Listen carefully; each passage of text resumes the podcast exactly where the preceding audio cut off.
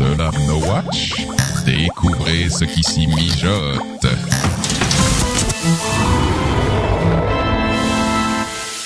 Cette émission vous est présentée avec la participation de la boutique No Watch. Bonjour et bienvenue sur le podcast des Caluax, le podcast sur l'actualité de World of Warcraft. Nous sommes en février 2012 et c'est l'épisode numéro 16.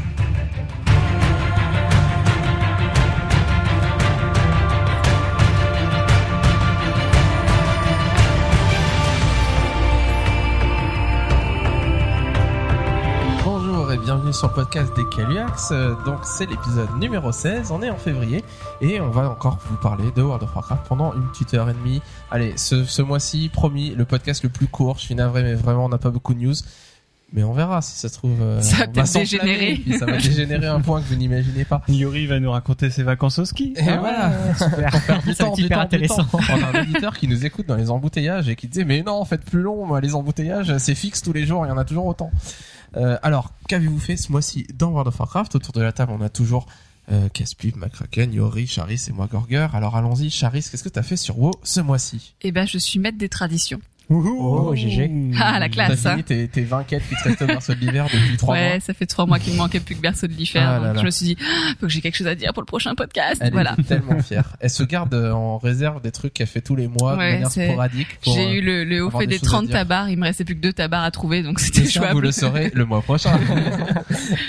Yuri, qu'est-ce que t'as fait ce mois-ci Euh, moi, j'ai rien fait de particulier. Oh, rien. Euh, ouais, T'as pas joué au donjon, euh, C'est-à-dire qu'il a été en vacances et après il a dormi pendant trois semaines. pour récupérer pour, pour, pour preuve, le truc le plus excitant que j'ai fait ce mois-ci, enfin que j'ai, ouais, le truc le plus notable de, ce- de ce mois-ci, c'est que j'ai eu un traité sur la stratégie. Alors c'est Oh. un objet de quête pour la foire de Sombrelune. Ça me Super. parle pas. Oh voilà. Et ça coûte cher, non? Ouais, ça se vend super cher. Donc euh, je suis tiré entre deux feux. Est-ce que je le revends? Est-ce que je l'utilise pour avoir des faits Je sais pas. je sais pas. le, le drop rate était super bas, c'est ça Bon, en fait, il, il a y été avait un, ouais, je crois qu'il y avait un genre de bug qui faisait que le truc tombait jamais, enfin, tombait pas là où il devait tomber. il tombait rarement. Du coup, Tu tues le boss et, et un peu plus loin, il tombe. et tu le vois pas. Il et pour le coup, maintenant, maintenant, euh, il est revenu, euh, enfin, on peut le redropper plus. Donc euh, essaye de le vendre très vite, euh, voir si ça part et puis euh, Ouais. pour tous les gens qui savent pas que le drop rate a augmenté, je vais faire ça. donc tu viens de te flinguer ton Ah ouais, vente. Non, tu mais en l'auras fait, plus tard et quand dans 10 ans tu- il te manquera que ce haut fait, ben tu pleureras Ouais. toutes les larmes de ton Bon, en fait, le traité sur la, tra- la stratégie euh, est toujours aussi rare. ah ouais, Donc, euh, faut l'acheter sur la, euh, sur la jeu. d'accord. Un perso qui euh, s'appelle euh, Death Garona, Vader. euh, Garona surtout. Garona, il est très rare. McCracken, qu'as-tu fait sur ce mois-ci ce mois-ci sur j'ai pas fait grand chose, Oh. que des choses classiques, donjon, Red Finder, Ouais, Red. classique. Mais euh, j'ai enfin, j'ai quand même fait un truc. J'ai, je me suis dit quand même, il faudrait que je j'essaie d'avoir la, la cette fichue monture à 200 euh, 200 000 PO. marques de Tolbarad. Ah. Et euh, je le me suis dit, loup euh, spectral. ouais, euh, c'est ça. Et donc du coup, j'ai, je me suis lancé pendant une journée à faire les quêtes journalières et j'ai fait, pff, ouais, ça me saule, j'arrête. Donc tu veux dire que t'as fait une fois les quêtes il a fait journalières. une fois et il a eu les 200. Ouais. Non, et donc, du coup, en fait, j'ai fait, je me suis dit. Euh, je me suis dit, ok, je vais, je vais, je vais essayer de me motiver tous les jours à faire les quêtes journalières, à reprendre ce, ce, reprendre les Ce- bonnes habitudes, ces bonnes de, habitudes. de la- le Et tournoi d'argent. J'ai fait 5 quêtes et je fais bon, j'arrête. Bon, en fait, non. Casse-pipe, euh, on t'a pas beaucoup vu sur WoW ce mois-ci. Ah bon? Euh, Ouais, j'ai pas joué euh, vraiment à WoW. Euh, j'ai euh, un petit peu joué la première semaine en arène et puis euh, on s'est pris des tollés sur tollés avec mon frère et là euh, il a dit il La a dure posé est apparue. il a claqué sa souris sur la table il a fait j'arrête et euh, donc euh, Il a déposé les armes. J'en ai marre qu'il y ait des joueurs meilleurs que moi. Non, c'est vrai qu'on a vraiment pas de skill. On a eu, à force d'avoir le meilleur équipement, les, les, les, les trucs optimisés, tout ça, et qu'on n'y arrive toujours pas, on s'est dit bon bah c'est vraiment pas, pas notre truc. Il a vendu nous. femme et enfants pour pouvoir le meilleur stuff du monde et en fait, il y arrive pas. Et il me reste 54 PO, je me suis ruiné pour être petit et ça me sert à rien. Euh, ceci dit, oui, il va se marier, donc euh, il a dit euh, je vais devenir sérieux et tout. Alors on dit souvent que WoW brise les couples, mais on oublie de dire que les couples ça brise WoW aussi. Ah, très bien, merci. Alors, elle est bonne. On a notre titre d'épisode là. Est-ce que alors qu'est-ce que j'ai fait moi sur WoW? Euh, Purée, je retrouve plus le fil là. Euh, Qu'est-ce que j'ai fait sur WoW Euh, des hauts faits, des hauts faits, des hauts faits, des hauts faits. La fête de lunaire et quand on a fini la fête lunaire et qu'on a cherché tous ces anciens qui sont pourris, qui sont paumés partout dans Azeroth, et ben il y a la Saint-Valentin qui se lance et il faut aller farmer les breloques et farmer, et farmer, et farmer. D'ailleurs euh, sur WoWhead, du coup j'ai cherché euh, où farmer ces breloques, salle de foudre. Il y a un, je crois que l'info est tombée un peu sur plusieurs sites. J'ai vu sur Mamie Twin qu'il en parlait. Euh, salle de foudre, il y a un endroit où les mobs repop, repop, repop, vous les prenez par 20, vous farmez les, re- les, les breloques. euh, euh, je- j'en ai fait, j'ai fait 20 minutes, j'en ai fait 160. euh, Ça m'a fait toute la semaine à, à des breloques que j'avais besoin, donc Ah euh, bah. c'était parfait. Donc voilà, je fais des hauts faits, des hauts faits et encore des hauts faits. Alors, on est parti pour les news. On n'a pas beaucoup de news, mais euh, bon, le prochain épisode, on n'aura pas beaucoup de news aussi a priori. Par contre, l'épisode d'après, ça sera un gros épisode parce qu'ils ont annoncé déjà que les news tomberaient mi-mars. Alors pour l'instant, on va essayer de se satisfaire avec les quelques news qu'on a et euh, on va se lancer tout de suite avec euh, le nombre global de joueurs qui sont encore abonnés à WoW, même s'ils n'y jouent plus comme casse-pipe.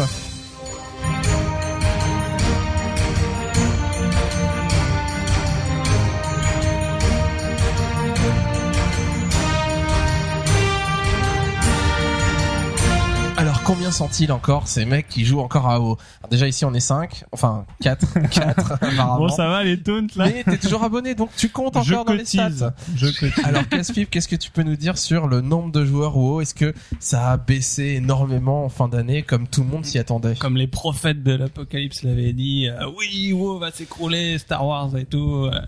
c'est vrai que euh, il y avait beaucoup de concurrence en cette euh, dernière, en cette fin d'année 2011.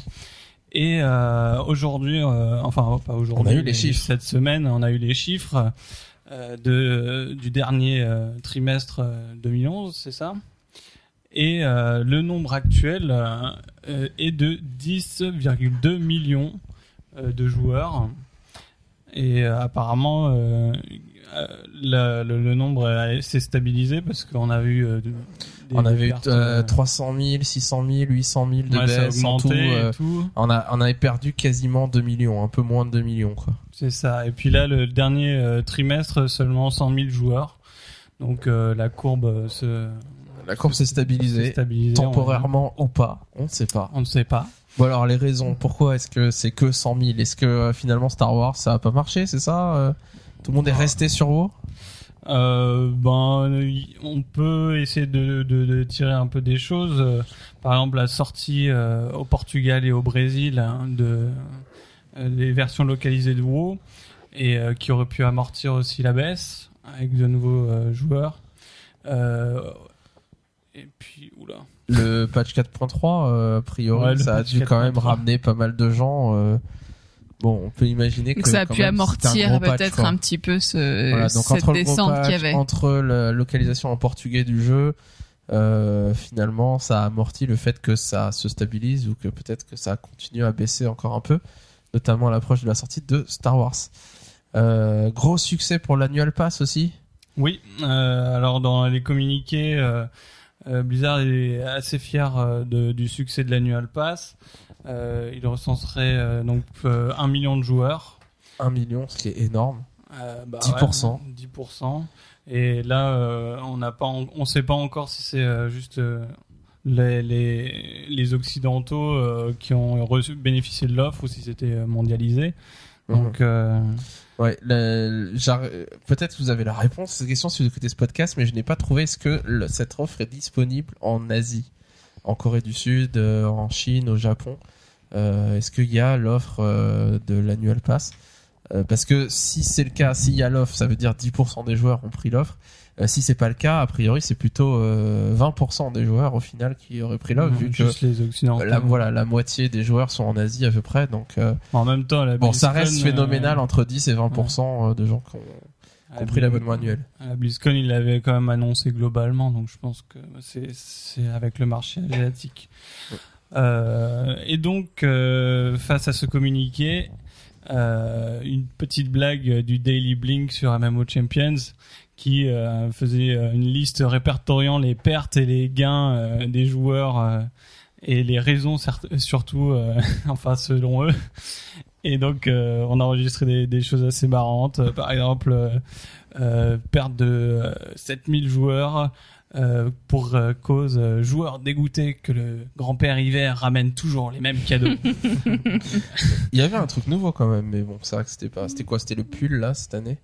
Un pull rouge. euh, Tu vas chanter dans les faire, capitales? Il y avait un fait. Bon, c'était pas très intéressant. Quoi. Ouais. Euh, on, on note aussi la perte d'un joueur. Un joueur qui a posté des menaces sur le forum et qui allait se désinscrire et qui l'a fait. Ah, enfin. voilà. Voilà, euh, les- C'est vrai que sur les forums, il y a toujours ah oui, c'est trop nul, oh, et ça c'est nul, et je vais me désinscrire. Je vous préviens, je vais me désinscrire. Bah voilà, Deblink qui dit ça y est, on a eu moins un. Ce joueur s'est désinscrit. Euh, un petit taunt euh, à Star Wars aussi. euh. Alors selon Daily Blink, euh, moins 280, euh, enfin une perte de 280 euh, 000 joueurs euh, qui sont partis sur Star Wars. Et puis un peu plus bas, euh, un gain de 267 000 joueurs euh, qui reviennent de Star Wars. Ouais, ça c'est un peu euh, l'époque des, des de tous les MMO qui se sont lancés et qui ont fait un mois et qui après un mois tout le monde est Après la bonne, le, le mois gratuit, c'est surtout ça. Ce qui est pas le cas de Star Wars, euh, The Old Republic, Ah qui tient bien. ça a eu un franc succès. Euh, donc euh, voilà des, des petites blagues comme ça. Il y a une longue liste euh, Ouais, euh, avec c'est euh, un, un truc à voir. le, le, le petit euh, bug paladin euh, rétribution dont on parlera qui aurait euh, amené aussi euh, plusieurs joueurs. Incroyable. Vite, vite, vite, avant que le bug soit corrigé, les paladins rétribution, venez jouer. Alors, ce mois-ci, on a eu des tonnes de non-news. Euh, Blizzard s'est toujours autant exprimé euh, sur tous les sujets de Mist of Pandaria et choses comme ça, mais c'est resté quand même pas mal des les sentiments que chaque développeur avait sur différents sujets, des déclarations d'intention dont on a déjà parlé plein de fois dans les podcasts précédents, mais euh, il n'y a pas grand-chose de nouveau qui a été montré. Pourquoi est-ce qu'il y a autant de rétention d'informations Euh, Apparemment, ils ont annoncé officiellement, ce qui est assez rare, euh, qu'ils vont organiser un press tour du 13 au 15 mars, donc dans un mois, euh, milieu du mois de mars, et, où ils vont dévoiler à la presse et à beaucoup de, sites internet ou de magazines beaucoup d'infos sur Mist of Pandaria et, et à chaque extension il y a un press tour qui est organisé comme ça et, euh, et où voilà les, sites euh, reviennent avec des tonnes de news. Et donc la fin du NDA donc le non disclosure agreement euh, est prévu pour le 19 mars. Donc c'est le lundi après cette semaine. Donc le 19 mars si vous êtes le matin à 9h en général c'est c'est à 9h euh, quoi que c'est peut-être plus tard avec le décalage horaire mais souvent il me semble que c'est le matin. Vous allez sur Judge Hype, vous allez avoir des tonnes de news. J'imagine qu'il va y aller qu'il est invité en espérant qu'il le soit euh, vous aurez des tonnes de news sur Mist of Pandaria.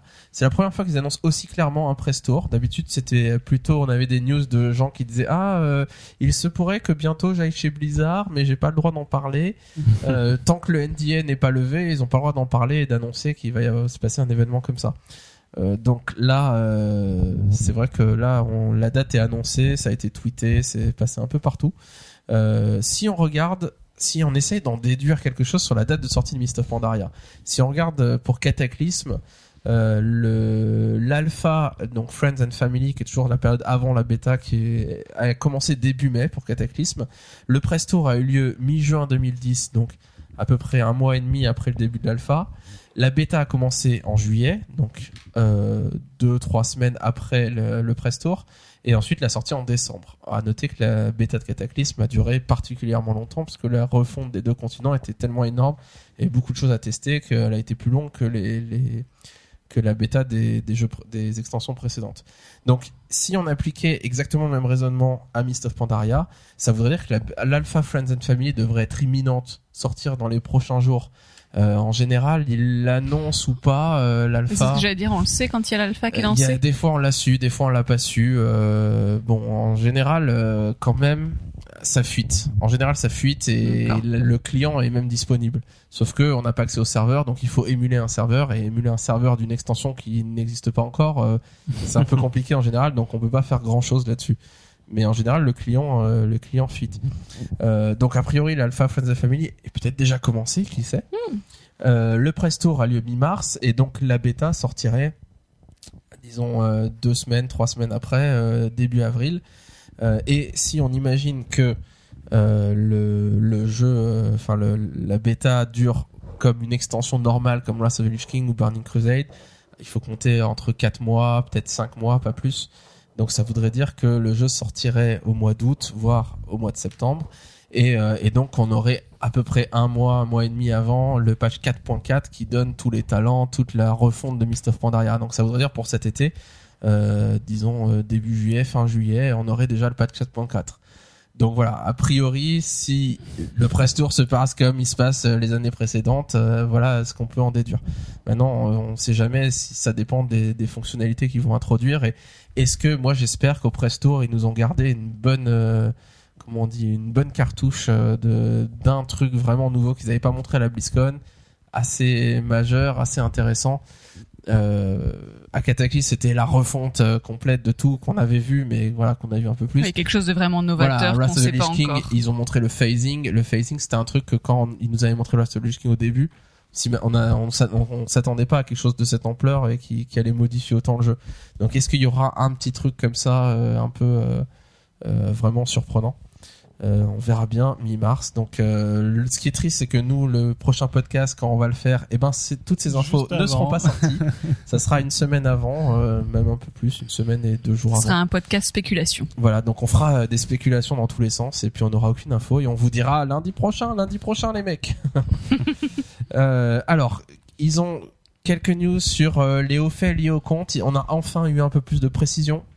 Oui, alors donc les hauts faits liés au compte, bon, comme on vous en a déjà parlé, hein, on a parlé dans plusieurs podcasts. Ouais, on se demandait, ils ils étaient pas encore sûrs de comment ils allaient le faire. Donc, Mais euh, euh, donc là apparemment c'est un peu plus précis et donc du coup en fait donc euh, toute la liste de hauts faits qu'on a donc pour l'instant par personnage donc ce- tous ces hauts faits là seront pris en compte et seront euh, donc euh, comme on disait donc des hauts faits liés au compte ce qui fait que par exemple si vous prenez un reroll euh, qui, qui, qui a- que vous venez de commencer qui a, qui a jamais fait de hauts faits et ben Il aura déjà il aura déjà hauts faits, faits que, que les autres personnages que, que votre que vos autres main caractères ont- auront déjà fait donc vous pourrez vous la péter, je suis niveau 1, mais regardez, euh, j'ai C'est 10 un 000 peu- points de. C'est un peu ça. Donc, et donc du coup, euh, il y aura, il y aura déjà d'une part, il y aura plus ce souci de, enfin comme euh, moi j'ai eu ou comme plusieurs personnes ont, ont eu, euh, de savoir quel main choisir.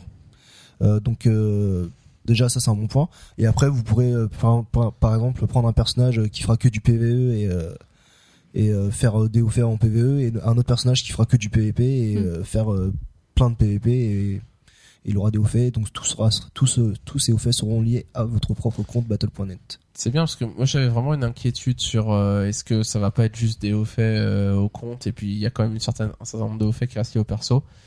Et donc là, comme quoi, il disait qu'il y avait des questions techniques euh, sur leur architecture serveur où il fallait qu'ils travaillent vraiment dessus. Bon, le fait que là ils l'annoncent officiellement, c'est qu'en gros ils ont eu la confirmation que techniquement ça allait pas poser de problème et qu'ils allaient pouvoir faire tous les hauts faits vraiment liés au compte, même interserveur, même euh, tout ce que vous voulez. Quoi. Euh, bon, moi, ça, vraiment, c'est le truc que j'attends le plus de la prochaine extension. Euh, Alors du coup, ça veut dire qu'avec un nouveau perso, tu débloqueras pas de hauts faits Ouais. C'est un peu triste, hein. J'imagine. C'est un peu triste. T'aimes bien les trucs qui s'illuminent? Bah ouais. Ouais, c'est relou. c'est gratifiant. T'as plus envie de reroll après, c'est ça Ouais. Attends, Nouvelle tu- coupe de tu Tu cheveux. crées un personnage niveau 1, tu vas à ta boîte aux lettres, tu ouvres tout ce qu'il y a dans ta boîte aux lettres, les, les, les euh, mascottes, euh, les mascottes, les machins, t'as des tours de force, des forces qui se débloquent dans tous les sens, euh, première mascotte, machin, etc. Et c'est super relou, quoi. Oui, mais enfin, tu vois, du coup, c'est un peu triste de. Enfin, je sais pas. Ce qui va être intéressant, Ton, c'est ton perso, enfin, si ton main t'a fait beaucoup de hauts faits, enfin, je pense à ceux qui aujourd'hui ont euh, 10 000, 11 000 points de hauts faits, ils vont faire des rerolls. D'ici qu'ils débloquent un haut fait avec un reroll, euh, il faut y aller, quoi. Ouais, mais ils un en peu ont triste, déjà. je trouve. Ils en ont déjà un niveau max. C'est juste Ouais, qu'ils ouais. pourront se dire, bon, ce perso, je vais le spécialiser à ça, ce perso, je vais le spécialiser à ça. Il y a des joueurs qui jouent une classe qui n'arrivent pas à jouer en PVP ou qui aiment pas jouer avec cette classe en PVP. Bah, ils font pas de haut fait PVP oui, avec, cette- avec ce perso. Non, mais et ça, là, c'est ils que pourront spécialiser intéressant. leur perso. Mm. Par exemple, cet après-midi, je faisais mes hauts faits de la Saint-Valentin et je devais euh, lancer des poignées de pétales machin sur euh, des personnages de la faction adverse. Donc euh, bon, il manquait un mort-vivant guerrier. Je vous avoue, j'ai parlé sur mon channel euh, commerce à Grimard, dire euh, je cherche un guerrier mort-vivant euh, qui puisse venir, etc. T'as pas dit ça comme ça, t'as dit Vous êtes mort-vivant Vous êtes guerrier Gorger a besoin de vous. Ouais, Exactement. Et il y a eu des mecs qui m'ont répondu oh lol, nanana, nanana. Et un mec, euh, notamment un, un chevalier de la mort F200 qui me répond. Alors je lui dis, euh, mais lol, j'ai pas demandé un décaguet, j'ai demandé, un- j'ai demandé un mort-vivant guerrier, quoi. Donc voilà, bon, c'était un peu épique. Et bon, euh, au final, j'ai pris le compte de Charis, j'ai créé un mort-vivant guerrier, voilà, je triche, euh, et puis j'ai été Ah. le- voir le niveau 1, euh, fraîchement niveau 1 pour me débloquer mon fait. Mais après, j'avais les personnages de la faction adverse, et je me suis dit, je vais pas créer plein d'alliances pour euh, le faire. Et donc j'ai été à Hurlevent, et en druide, ce qui est génial, c'est qu'on se met en félin, on se met invisible, on se met sur les toits, et on regarde un peu ce qui se passe en bas, quoi. Et on jette des fleurs de temps en temps sur les mecs. Et donc, on, voilà, je suis invisible, je me promène, je vois un paladin Draenei qui court, euh, et vite, hop, je lui lance les fleurs, là je deviens visible. Et je peux pas me remettre invisible, faut que j'attende 10 secondes, quelque chose comme ça. Donc je me mets en forme de corbeau et je m'envole tout de suite en instantané. Et euh, ni vu ni connu. Donc, si vous galérez à faire des hauts faits comme ça, vous pourrez aller prendre un perso, vous dire, bon, peut-être je vais le faire, euh, essayer d'optimiser un peu la manière dont vous montez les hauts faits, vous dire, bah tiens, je vais plutôt faire avec cette classe, ça va être peut-être plus facile, ou ça va être plus marrant, ou en ce moment j'ai envie de jouer avec telle classe. Donc mes events saisonniers de la fête machin, bah je vais les faire avec ce perso plutôt qu'avec celui-là. En plus, il y a certains au fait, j'avoue, qui qui euh, sont carrément plus simples à faire avec des personnages qui sont très bas Ouais, c'est clair. que des Ouais. personnages où t'es Ah ouais, euh, ouais, 85 les, et, euh, les Oui, ou même de en BG, des euh, classes, euh, Arati gagné, euh, Ouais. c'était quoi, 1600 à 0, euh, Mm. Voilà, vous pourrez faire un reroll, Pendant faire le un leveling. twink, Mm. euh, enfin vous stuffez bien au niveau 19, essayez de faire un groupe opti, puis essayez de débloquer ce au fait. Enfin, moi j'ai l'impression que ça, il y a certaines choses qui vont être plus faciles du coup. Peut-être que ça signifiera un peu moins, mais si on aime monter les hauts faits, ça va vraiment permettre de de prendre du plaisir à faire avec d'autres persos et puis échanger de main en cours d'extension et pouvoir continuer à faire des hauts faits, ne pas abandonner toute cette partie du jeu.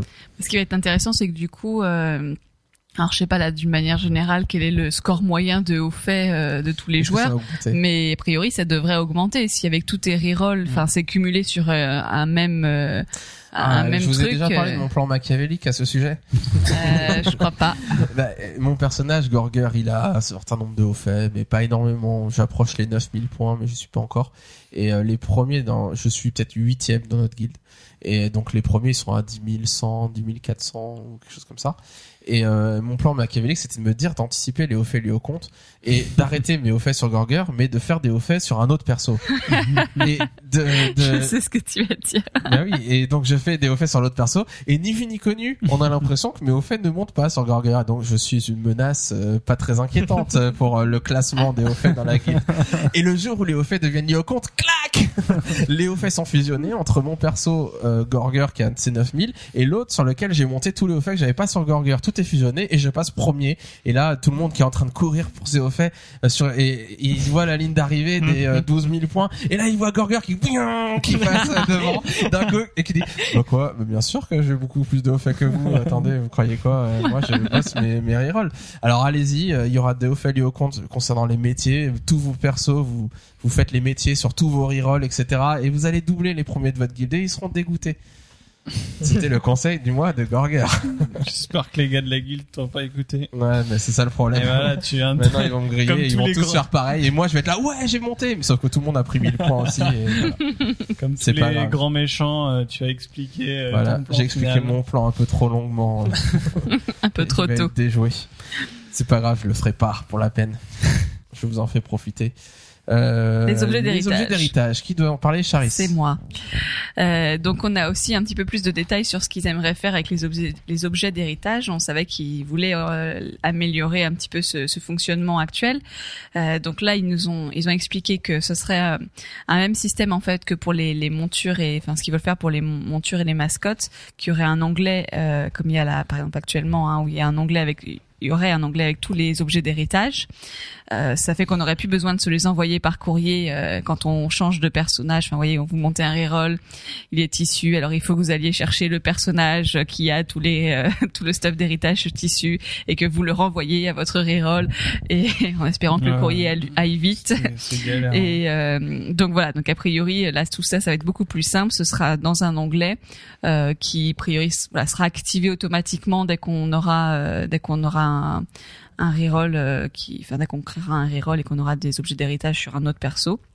Interserveur aussi, donc du coup voilà, ça permettra de monter très très très vite le leveling euh, sans se prendre la tête, aller euh, courir pour trouver sur quel perso on a laissé nos objets d'héritage, n'est-ce pas, Gorger? c'est que- ce que je vais raconter là. Ouais. Euh, oui, c'est Je- moi, c'est la je te fais une transition pour le ton drame de ma vie de ce mois-ci. Euh, il y a quelques mois, euh, j'ai neuf personnages sur mon compte World of Warcraft et je n'ose pas faire un dixième parce que si jamais ils augmentent pas la limite du nombre de persos, je veux faire un moine Pandaren, donc je garde toujours ce slot en précaution. Donc je peux pas créer de nouveaux persos. J'ai toujours envie de créer des persos parce que j'adore créer des nouveaux persos et commencer niveau 1, etc. Bon, en général, au niveau 20, je les abandonne, mais j'aime bien créer des nouveaux persos. Et donc, il y a quelques mois, j'ai pris un deuxième compte WoW en me disant, voilà, j'ai 9 hors 2 sur, Garo, sur Garona, sur notre mon serveur, et j'aimerais créer des allianceux, mais sur ce serveur pour pouvoir m'envoyer des objets d'héritage, etc., etc. Vu qu'ils sont liés au compte Battle.net, mais qu'on peut, donc on peut les transférer de, sur deux comptes liés, enfin deux comptes WoW liés au même compte Battle.net. Par contre, on peut pas le transférer de serveur. Sur le même serveur. Voilà. Et donc, euh, donc voilà, je crée ma elfe de la nuit prêtresse euh, que je monte et tout, et je m'envoie des objets d'héritage. Donc elle est full objet d'héritage, donc ça monte vite. Je suis niveau 14, 15, 16. Et puis après, je sais pas, il y a le patch 4.2 qui sort ou Terre de feu, je sais pas quoi, et j'abandonne ce- cette idée de faire des allianceux. Je me concentre sur mon personnage principal. Et mon compte s'arrête au bout d'un mois et je le renouvelle pas. Six mois plus tard, cette, cette semaine, je me dis tiens, je vais jouer avec euh, mon démoniste euh, machin et donc j'ai besoin d'objets d'héritage pour euh, me les envoyer pour euh, Continuer mon monter plus leveling. vite, continuer mon leveling. Et là, impossible de trouver les objets d'héritage en tissu. et oui, ils sont sur l'autre compte, sur le personnage allianceux. Donc, que dois-je faire? Est-ce que je dois réactiver mon compte, payer un mois juste pour ré- récupérer Non, les objets d'héritage? Voilà, c'est pas une bonne idée. Donc c'est vrai que ce genre de choses où on perd les objets d'héritage, on les trouve plus. Il faut aller sur euh, ces différents persos, voir dans les banques si euh, ils sont pas dans un coin ou voilà ou même sur un autre compte. euh, c'est toujours un peu euh, agaçant. Donc là, ça va résoudre le problème une bonne fois pour toutes et c'est très bien.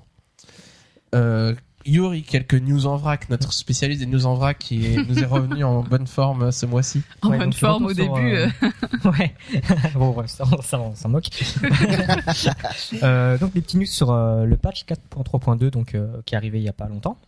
Euh, donc, comme le disait euh, Caspic tout à l'heure, euh, ce qui a permis à WoW de gagner euh, quelques milliers de joueurs, c'est le bug euh, du paladin rétribution, euh, qui euh, s'est vu euh, avoir un DPS monstrueux pendant quelques heures seulement.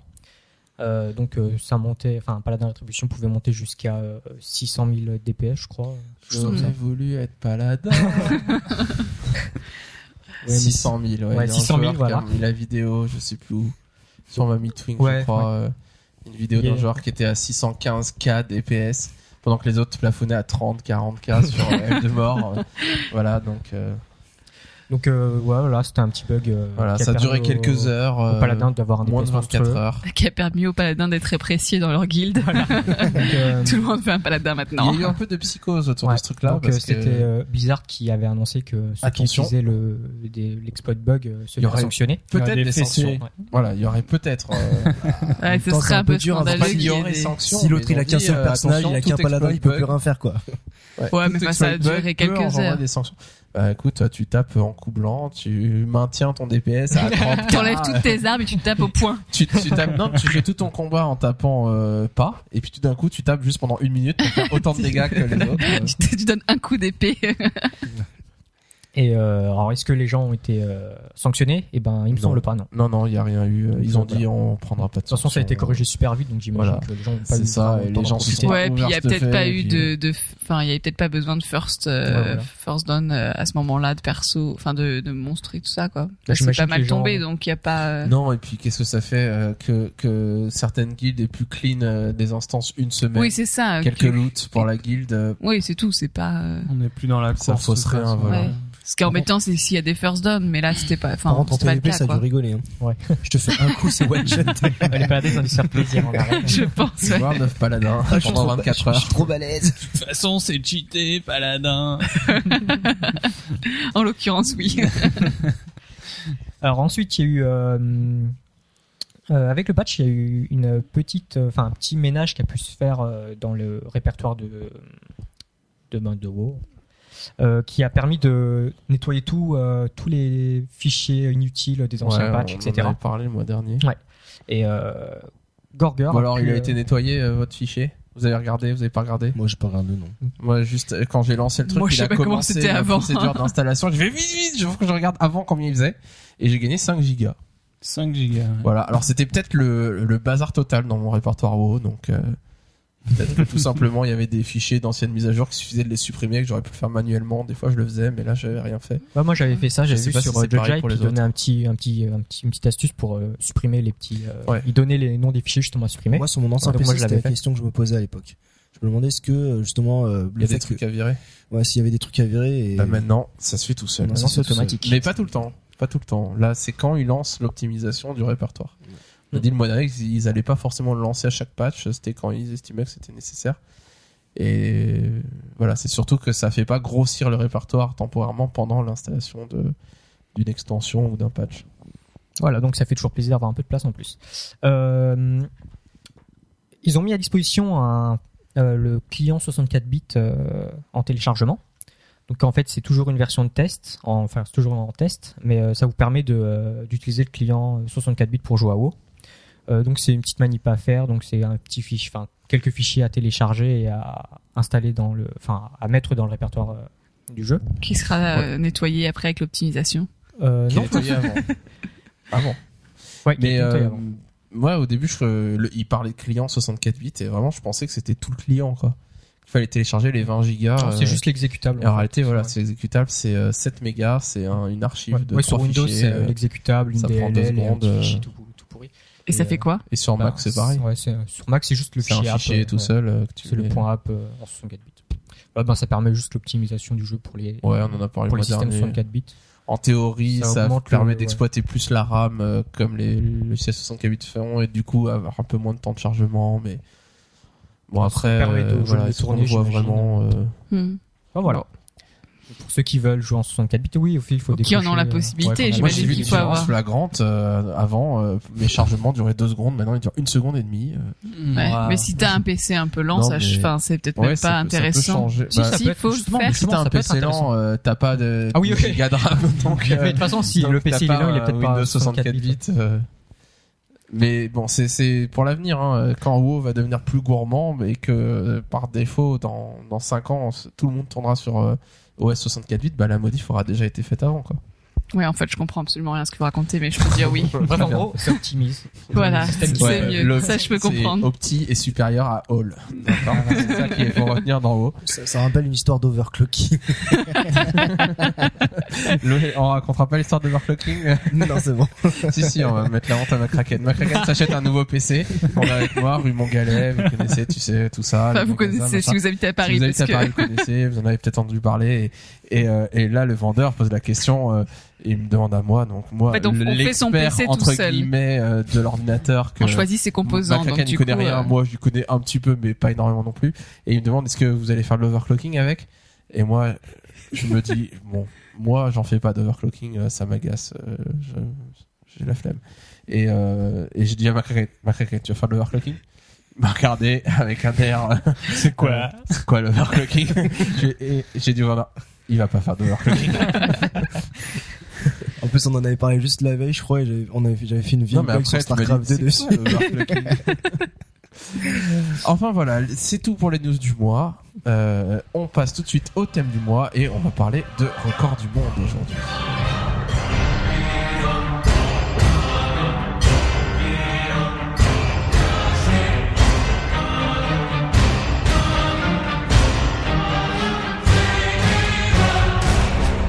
Alors ce mois-ci, pour le thème du mois, j'ai choisi un sujet complètement original qui m'est venu comme ça en traînant. euh, hier, je me baladais sur internet, je cherchais des recherches un peu par de tout et n'importe quoi sur WoW et je me suis interrogé sur quels sont les plus grands records du monde qui a eu les recordman du monde de World of Warcraft, du monde de World of Warcraft, Tu veux- World of World of Warcraft. T'es pas en train de regarder le dîner de con et tu te dis oh il y a des champions dans WoW, euh, parle. il faut les trouver. Alors, c'est un peu l'idée. euh, J'ai noté 1, 2, 3, 4, 5, 6, 7, 8, euh, je crois 8, 7 ou 8 recordman du monde sur euh, World of Warcraft qui ont tous fait euh, un défi particulier. Alors, il y aurait des tonnes de gens de qui on pourrait parler. Il y a notamment tous les joueurs qui sont devenus très connus en faisant des vidéos PVP euh, et qui vraiment ont été vus, ont fait des millions de vues sur YouTube. euh, Ouais, ou tout seul contre un boss, des choses voilà, comme ça. les gens contre un boss qui fait des trucs de ouf, euh, la, la fille qui qui euh, se fait tous les boss en solo là euh, de descente, ouais la DK, Mm. euh, s'appelle Mion, je crois, ou quelque chose comme ça, euh, qui, qui passe partout parce qu'elle a fait des, des performances incroyables. Il y a les 10 DK qui ont fait Terre de Feu à eux seuls et euh, 10 DK spessant, donc pas de heal. Ils ont fait Terre de Feu en HM, tous les boss sauf Bettilac en normal. Donc voilà, des choses vraiment, euh, voilà, imaginez 10 DK face à Ragnaros qui arrive à le tomber en mode héroïque. le truc, c'est des extraterrestres quoi. Donc voilà, qui arrive vraiment à faire des performances incroyables. Donc il y a des tonnes, des tonnes de joueurs. Euh, moi, je vais vous parler de certaines de mes légendes favorites euh, sur euh, World of Warcraft et on va Les commencer tout de suite avec le record du plus pacifiste. Alors le record, le, le joueur le plus pacifiste au monde, qui vraiment a une approche du jeu euh, assez particulière, c'est Everbloom. Euh, vous vous rappelez d'Everbloom? On en avait parlé Ouais. dans le Ouais, premier ouais. podcast. Alors qu'est-ce qu'il avait fait Everbloom? Il est monté de level 1 à 85 sans tuer un monstre en faisant juste de l'accueil, il me semble. Voilà, c'est ça. euh, pas une seule quête d'effectuer, Pas, pas, un donjon, pas un seul donjon, pas un mob de tuer. Il a juste, euh, voilà, il a, il a cueilli, cueilli, cueilli, cueilli pour monter. Alors euh, voilà, heureusement que maintenant la cueillette donne de l'XP et qu'elle en donne quand même pas mal. Donc il a fait ça, il s'était dit que c'était un challenge intéressant. Bon, chacun a son intérêt dans le jeu. hein. Euh, à noter que en réalité, il a fait aucune quête, mais il y en a une qui s'est validée dans ses stats parce que euh, à cause d'un courrier du tournoi d'argent qu'il a ouvert et qui lui a compté comme une quête. Il Ah, devait être trop deg. Et donc euh, dans ses stats, il y a marqué quête effectuée une. Et donc il était un peu, euh, un peu Il aura toujours ça dans la tête. Il aurait dû, il aurait dû Un recommencer. euh, plus tard, on va parler d'un recordman du monde du même type qui lui Quand a recommencé recommencer plusieurs fois. quand il était au tournoi d'argent. c'est horrible. Deuxième recordman du monde, le record du monde du plus rapide, le plus rapide à leveler. Alors il y a eu beaucoup de joueurs qui ont réussi à leveler très rapidement. On se souvient de euh, du joueur de la guilde Millennium à Burning Crusade qui a été le premier à faire de 60 à 70 aidé par toute sa guilde. On se souvient de des joueurs que le premier level 80, le premier level 85, on en avait parlé. Euh, moi je vais vous parler de Xenif, un voleur qui joue sur le serveur Storm River et qui est le premier niveau 60 quand euh, World of Warcraft est sorti. Donc, euh, euh, il est passé niveau 60 le 3 décembre 2004, donc à peine quelques jours après la, sortie du jeu. Il est monté niveau 60 en tuant des mobs 24 heures sur 24 pendant quelques jours, voilà, sans s'arrêter. A priori, il n'était pas tout seul, ils étaient plusieurs à jouer, à se relayer parce que c'est pas possible de passer une semaine à jouer non-stop sans dormir. Donc c'est le premier joueur à avoir atteint le niveau 60 et d'une certaine manière, ça signifie un peu quelque chose aujourd'hui euh, quand on voit voilà sept ans après euh, que le jeu est toujours là et ben voilà le premier à être euh, à avoir le niveau max dans World of Warcraft, c'était ce Xenif. Encore un mec quoi, un peu fêlé. Euh. On a un gagnant. On a un gagnant. ça, ça se trouve, il savait pas qu'il y avait des quêtes. Qu'il jouait toujours au vieux euh, MMO un Ah peu bah ouais, hardcore. ouais, bah, Ouais, bon, il y avait des quêtes dans, dans EverQuest quand même. Ouais, mais c'était vraiment secondaire, quoi. Voilà, C'est- c'était pas utile. La, la, la, la façon principale de monter, c'était vraiment de tuer euh, juste du monstre. Il de anticipé l'épisode de South Park et euh, il s'était dit oh, on va tuer un milliard de cochons. Voilà, ça. ça doit être ça, sûrement. Euh, le record du monde du plus gros boulet sur World of Warcraft. Alors lui, je suis sûr que vous le connaissez tous. Ouais. Forcément, c'est le personnage le plus connu de World of Warcraft. Il y a des classements un peu partout des, des gens les plus connus sur World of Warcraft et il apparaît toujours en premier. C'est notre ami Leroy Jenkins. Leroy Jenkins Alors, qui peut nous raconter l'histoire de Leroy Jenkins pour ceux qui euh, sortiraient de leur, euh, de leur trou et qui connaîtraient qui pas était en cette, prison depuis euh, cette 10 histoire ans. mythique euh, qui maintenant euh, fait un peu bon? Signifie plus grand chose mais c'est vrai que c'était il y a, il y a au tout début c'était il y a 7 ans 6 ans euh, qu'il est devenu mythique et qu'il a fait je sais plus combien de millions de vues sur YouTube mais c'est euh, c'est de l'ordre de plusieurs centaines de millions je crois hein. T'as mis 30 millions sur ta ah j'ai feuille. 30 millions j'ai mis d'accord bah Des 30 millions alors milliers de milliards 30 millions je savais plus si c'était euh, des dizaines de milliers millions ou. Des millions des millions. Et, des alors millions. Leroy Jenkins quelqu'un peut raconter c'est quoi ce Ah, bah, c'est un mec qui s'ennuyait, en fait. il s'ennuyait, il Il s'est était en dit je vais train devenir de- une star internationale. non, mais enfin, dans la vidéo, c'est euh, voilà, on voit la guilde qui est en train d'expliquer la, la strat Pendant une demi-heure. pour euh, euh, je ne sais plus quel boss de jeu, UBRS, donc, voilà, je ne savais avec plus. les œufs. Le pic Voilà, là, noir euh, donc, partie supérieure. qui est une salle où il y a plein de petits de d'œufs euh, de petits dragons euh, enfin de dragonnets et donc euh, voilà faut euh, il y a le boss à tuer donc le on voit que Et la le guilde début est- du jeu. C'est le début du. Donc c'est euh, les gens ils réfléchissent. euh, Ah oui, d'accord. Ils savent pas ce qu'ils doivent faire en fait. Il y a- Euh, ils donc ont voilà, un on grand voit débat. euh, C'est qu'est-ce grand qu'on débat fait sur la strat et puis ça dure en effet une certaine euh, un certain temps, ça dure, ça dure et puis tout d'un coup au milieu de rien, le gars Leroy Jenkins et il Non, fonce il et dit, Leroy. Il dit Leroy. Leroy. voilà. Et, il court et il fait péter tous les œufs. Mais ce qui est marrant, c'est que Tout le monde panique t'as un petit blanc. Et Qu'est-ce qu'il fout là et tout le monde y va parce Oh que tout le monde tente. Oh là là. Oui, c'est ça. Ah. Euh, bon, bon, euh, euh, bon, euh, euh. Mais mais qu'est-ce qu'il a fait Et donc ils y vont tous en disant bon ok on le suit, euh, on va essayer de le sauver. Oh là là qu'est-ce qui se passe euh Et là on voit euh, les le wipe. qui causent partout. Les, les, C'est le euh, wipe. Ce qui est marrant, Il y a les barres, le mec a les barres de vie et on voit des barres de vie partout sur l'écran parce qu'il y en a de partout des œufs. Ouais. des- des ce qui est, ma- dragonnets. ce qui est marrant dans cette vidéo, c'est que quand on regarde la vidéo, on dirait qu'ils font, ils font vraiment une réunion euh, Mm. tous, Ouais, euh, tous ils ont en un rond, grand, etc. une grande réunion de Et lui, il a- qu'on va lui, faire. lui, lui, il est à côté, assis par terre, genre euh, j'en ai rien à péter. Et, et après, il Tu vois son- qu'il prépare un mauvais coup. C'est ça, un peu, ouais. Et après, il se lève, il se lève et c'est là, c'est le drame. Ouais. Enfin voilà, c'est alors Leroy. Maintenant, vous avez vu qu'il y a un haut fait de tuer euh, 50 dragonnets en un certain Ouais, temps, ouais. et on obtient le titre euh, quoi, Jenkins. Jenkins. Donc on s'appelle euh, Gorger Jenkins par exemple. Donc vous l'avez sûrement tous fait. Euh, ce mec est devenu euh, c'est le joueur le plus connu dans World of Warcraft parce que bah il y a le haut fait euh, à son nom. Il y a une carte aussi dans le jeu de a cartes de dans WoW. le jeu de cartes à collectionner de WoW, il y a une carte Leroy Jenkins qui est épique, euh, qui est assez rare, Enfin, pas énormément rare, mais euh, enfin, qui est pas euh, qui est pas très très commune. Euh, où on voit le, le- enfin, il y a un, un dessinateur de de d'artwork de WoW qui a dessiné un paladin avec la tête du mec de Leroy Jenkins qui a l'air d'être un gros barge sur la carte. Trop fort. Et euh, voilà, et il, souvent il était là à la BlizzCon et euh, il donnait des interviews comme ça. Alors peu, voilà, euh, ça m'est venu comme une grande mais idée. euh. ça mais pourquoi mec quand, euh, voilà il y a tous les, les psychologues et les psychiatres de la terre qui essaient de l'analyser de comprendre pourquoi est-ce qu'il a fait ça ce jour-là Il y a des congrès sur ce sujet. Ouais, il y hein. a des congrès sur Vraiment, hein. Leroy Jenkins euh, Leroy Jenkins why? c'est ça le, le sujet Ça y est, c'est la blague de Tony de l'année. donc voilà Leroy Jenkins je pense que c'est la plus grande légende de World of. Warcraft Il s'en remet pas, il là. s'en remet pas. Heureusement qu'il a enlevé le micro de sa bouche parce que il vous aurait déchiré les tympans. Record du monde du plus gros PGM de World of Warcraft. Alors le plus gros PGM, le pro gamer par excellence, celui qui représente ce dont vous avez toujours rêvé, Le héros. celui qui quand il rentre dans une ville, tout le monde s'incline et tout le monde s'agenouille devant lui.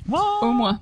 Il s'agit bien sûr de Kungun. Kungun, le chef de guilde de Nihilum, euh, donc qui était cette guilde européenne, on en a parlé le mois dernier, qui a tombé tellement de boss en... Enfin, la première grosse guilde européenne qui a réussi à, à piquer les, les first kills euh, aux Américains, qui a ensuite fusionné avec SK Gaming pour créer Nvidia, euh, guilde sur laquelle euh, repose Dream Paragon aujourd'hui repose sur les vestiges d'Nvidia, etc., etc. Donc Kungun, c'est le main tank de Nihilum à l'époque. Et, euh, et il était voilà stuffé comme personne et vraiment c'était euh, il y avait un, ce côté ce sort de fantasme c'est le main tank celui le, le guerrier qui encaisse le mieux les dégâts dans le jeu au monde vu que c'est eux qui ont fait le- les premiers les premiers first kills et donc voilà c'était pas n'importe qui.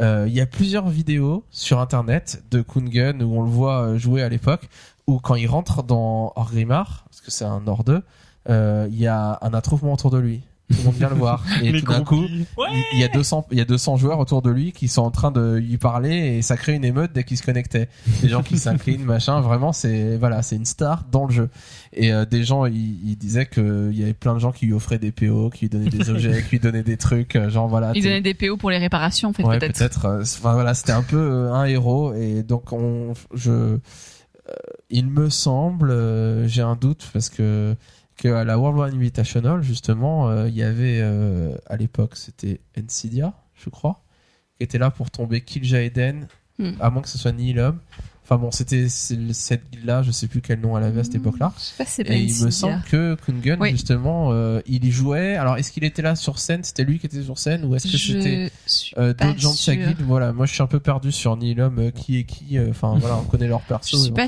leur qu'il jouait, mais je suis pas sûre En tout cas, il y avait une là. interview de joueur et il me semble qu'il y avait Kungen dedans, une Mm. interview qui était en vidéo. Il et me semble aussi.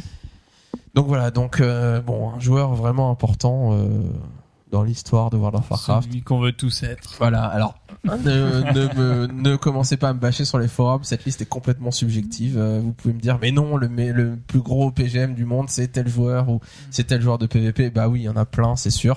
Mais on va, garder quelques joueurs Mais qui nous, on veut un hors un 2. peu mémorables. ouais, voilà, c'est ça. alors, record du plus gros prétentieux sur World of Warcraft, du plus gros frimeur. C'est moi Vous savez qui c'est? Best plus gros paladin in the world. le best paladin in the world, Ouais. Athènes, dont on a Athènes. déjà parlé euh, euh, dans un podcast précédent. Je vous renvoie un de nos premiers numéros. Donc Athènes, autoproclamé best paladin in the world. En Mais- science. Aujourd'hui, il s'autoproclame best gamer in the world. Ça fait plusieurs mois, voire euh, un an que il a laissé tomber le best paladin in the world et c'est best gamer in the world. Du coup, dans il ses faut vidéos, pas être euh, humble quand, quand, même, hein, quand il, lâcher. il- il est vraiment très connu. hein. Il a fait des millions de vues vraiment euh, maintenant. euh, il est reconnu dans la rue et tout. hein. Et quand il y a des gens qui le croisent et qui disent oh Ath- Athene best paladin in the world et il dit ah yeah best gamer in the world. et, il essaie d'instaurer maintenant le best gamer in the world parce que euh, il s'est mis euh, à League of Legends, il s'est mis à Starcraft 2 et il n'hésite pas à faire des incursions dans Je, d'autres je jeux. crois qu'il s'est mis à Minecraft aussi. Il s'est mis à Minecraft aussi. Ouais, ouais, il y avait un épisode où il faisait Minecraft. Donc voilà, Athènes, si vous voulez, euh, le mec le plus prétentieux de la Terre, voilà, qui joue son rôle Oui, du best gamer in the world. C'est joué. voilà, c'est vraiment super drôle et n'hésitez pas à aller voir ses, ses vidéos YouTube. Enfin, faut parler anglais hein, quand même. Ah, voilà, c'est tout en anglais. Euh, le joueur le plus masochiste. Record du monde du plus gros masochiste sur World of Warcraft. Alors là, on parlait d'Everbloom qui était un peu le plus pacifiste, euh, le plus patient.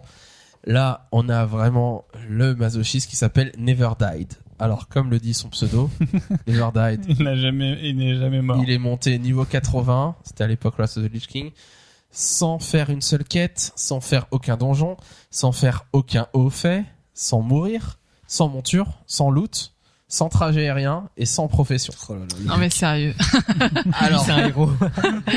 c'est clair. voilà. Alors, juste, alors, bon, regardons un peu. Il a fait un texte explicatif assez long sur comment il a fait et, et ce qui s'est interdit, ce qui s'est pas interdit. Il s'est dit qu'il voulait faire un, une sorte de performance comme ça. Euh, Vous savez, c'est comme ces articles, qui, ces artistes qui font euh, des performances, de faire un truc. Bah lui, il s'est dit voilà, moi, qu'est-ce que je sais faire dans la vie? Je sais Un cliquer sur une souris et taper sur un clavier. Donc, je vais faire une performance sur World of Warcraft. Euh, alors, aucune quête. Donc ça c'est euh, classique. Bon, ça, Pas de donjon, ok. donc du, du bash de mobs, euh, voilà, il a tué des mobs en- en- sans cesse, sans cesse. Pas de haut fait. Pas de haut fait, c'est assez compliqué, faut être prudent. Hmm. Faut pas gagner une, une mascotte euh, sans faire gaffe parce que ça débloque un haut fait. Faut, Faut pas, pas sauter d'un un- endroit et faire le Faut haut fait pas de sauter d'un endroit trop haut parce que 65 mètres et plus, on débloque un haut fait. Euh, faut pas faire un haut fait d'exploration. Pas avoir de familier. faut pas aller à reflet de lune. Vous allez à reflet de lune, dès que vous rentrez dans la zone, paf, au fait, il y a qu'une zone dans reflet de lune, si je me trompe pas. Mm. Euh, donc, euh, faut pas rentrer à reflet de lune, faut, voilà, faut être prudent, faire attention à quel trajet on emprunte et à pas débloquer un haut fait de, Ouais, de- par inadvertance. par inadvertance. euh, donc il a dit vraiment que ça, il avait fait très attention à tous les hauts faits, avoir une connaissance très large de tous les hauts faits. Euh, voilà, il y a des mobs où si vous les tuez, enfin vous, vous pouvez monter. euh, Enfin, je sais pas, il y a plein de choses qu'on monte, même looter euh, de l'argent par exemple. Au bout d'un moment, vous avez débloqué un haut fait. Du coup, il a rien looté, donc il Donc, pouvait rien looter. En, en même temps, il a déjà les hauts faits de, de leveling, enfin de level 10. Ah oui. déjà. Ouais, ouais, ouais. Non, le- il a, Là, il ceux-là, est- il est obligé. coincé, là. Il est il, est a écrit un MJ, il a dit s'il vous Il est plaît, passé vous donnez 80, pas mais en haut restant fait. niveau 9 pour pas débloquer de haut fait. donc bon, il y a quelques hauts faits qui étaient obligatoires, hein, niveau 10, niveau 20, etc. Euh, donc il a rien looté. Du coup, il avait pas de stuff. Du coup, quand même, il s'est euh, acheté du stuff à l'hôtel des ventes. Mais avec quel argent Mais avec quel argent Alors j'imagine qu'il Il a quand même- volé de l'argent à d'autres joueurs. Mais il a dû s'envoyer de l'argent parce qu'il a acheté tout son stuff à l'hôtel des ventes pour euh, s'en sortir et euh, sinon c'est ça a augmenté beaucoup son temps de son temps de jeu euh, de farmer l'hôtel des ventes pour réussir à avoir un stuff parce que euh, sinon, voilà, sans stuff, vraiment, on- Mhm. il arriverait même pas à tuer un monstre. Donc sans monture, ça c'est bon voilà, quitte à être masochiste, autant aller jusqu'au bout. Euh, Qu'est-ce qu'il a fait d'autre Alors sans mort, tu Pas dis de trajet aérien, pas de profession, et il est pas mort une seule fois. Ça c'est dingue ça. Le problème, c'est que quand on se met des contraintes aussi compliquées et difficiles à tenir, euh, en général, il y a un moment où il y a quelque chose qui plante et, Bah, et on rate. ouais. Et donc, c'est pas son premier perso avec lequel il a fait ça. C'est, je crois que c'est son troisième. Euh, il dit qu'au début, il avait fait un guerrier et son guerrier est mort à cause d'une chute.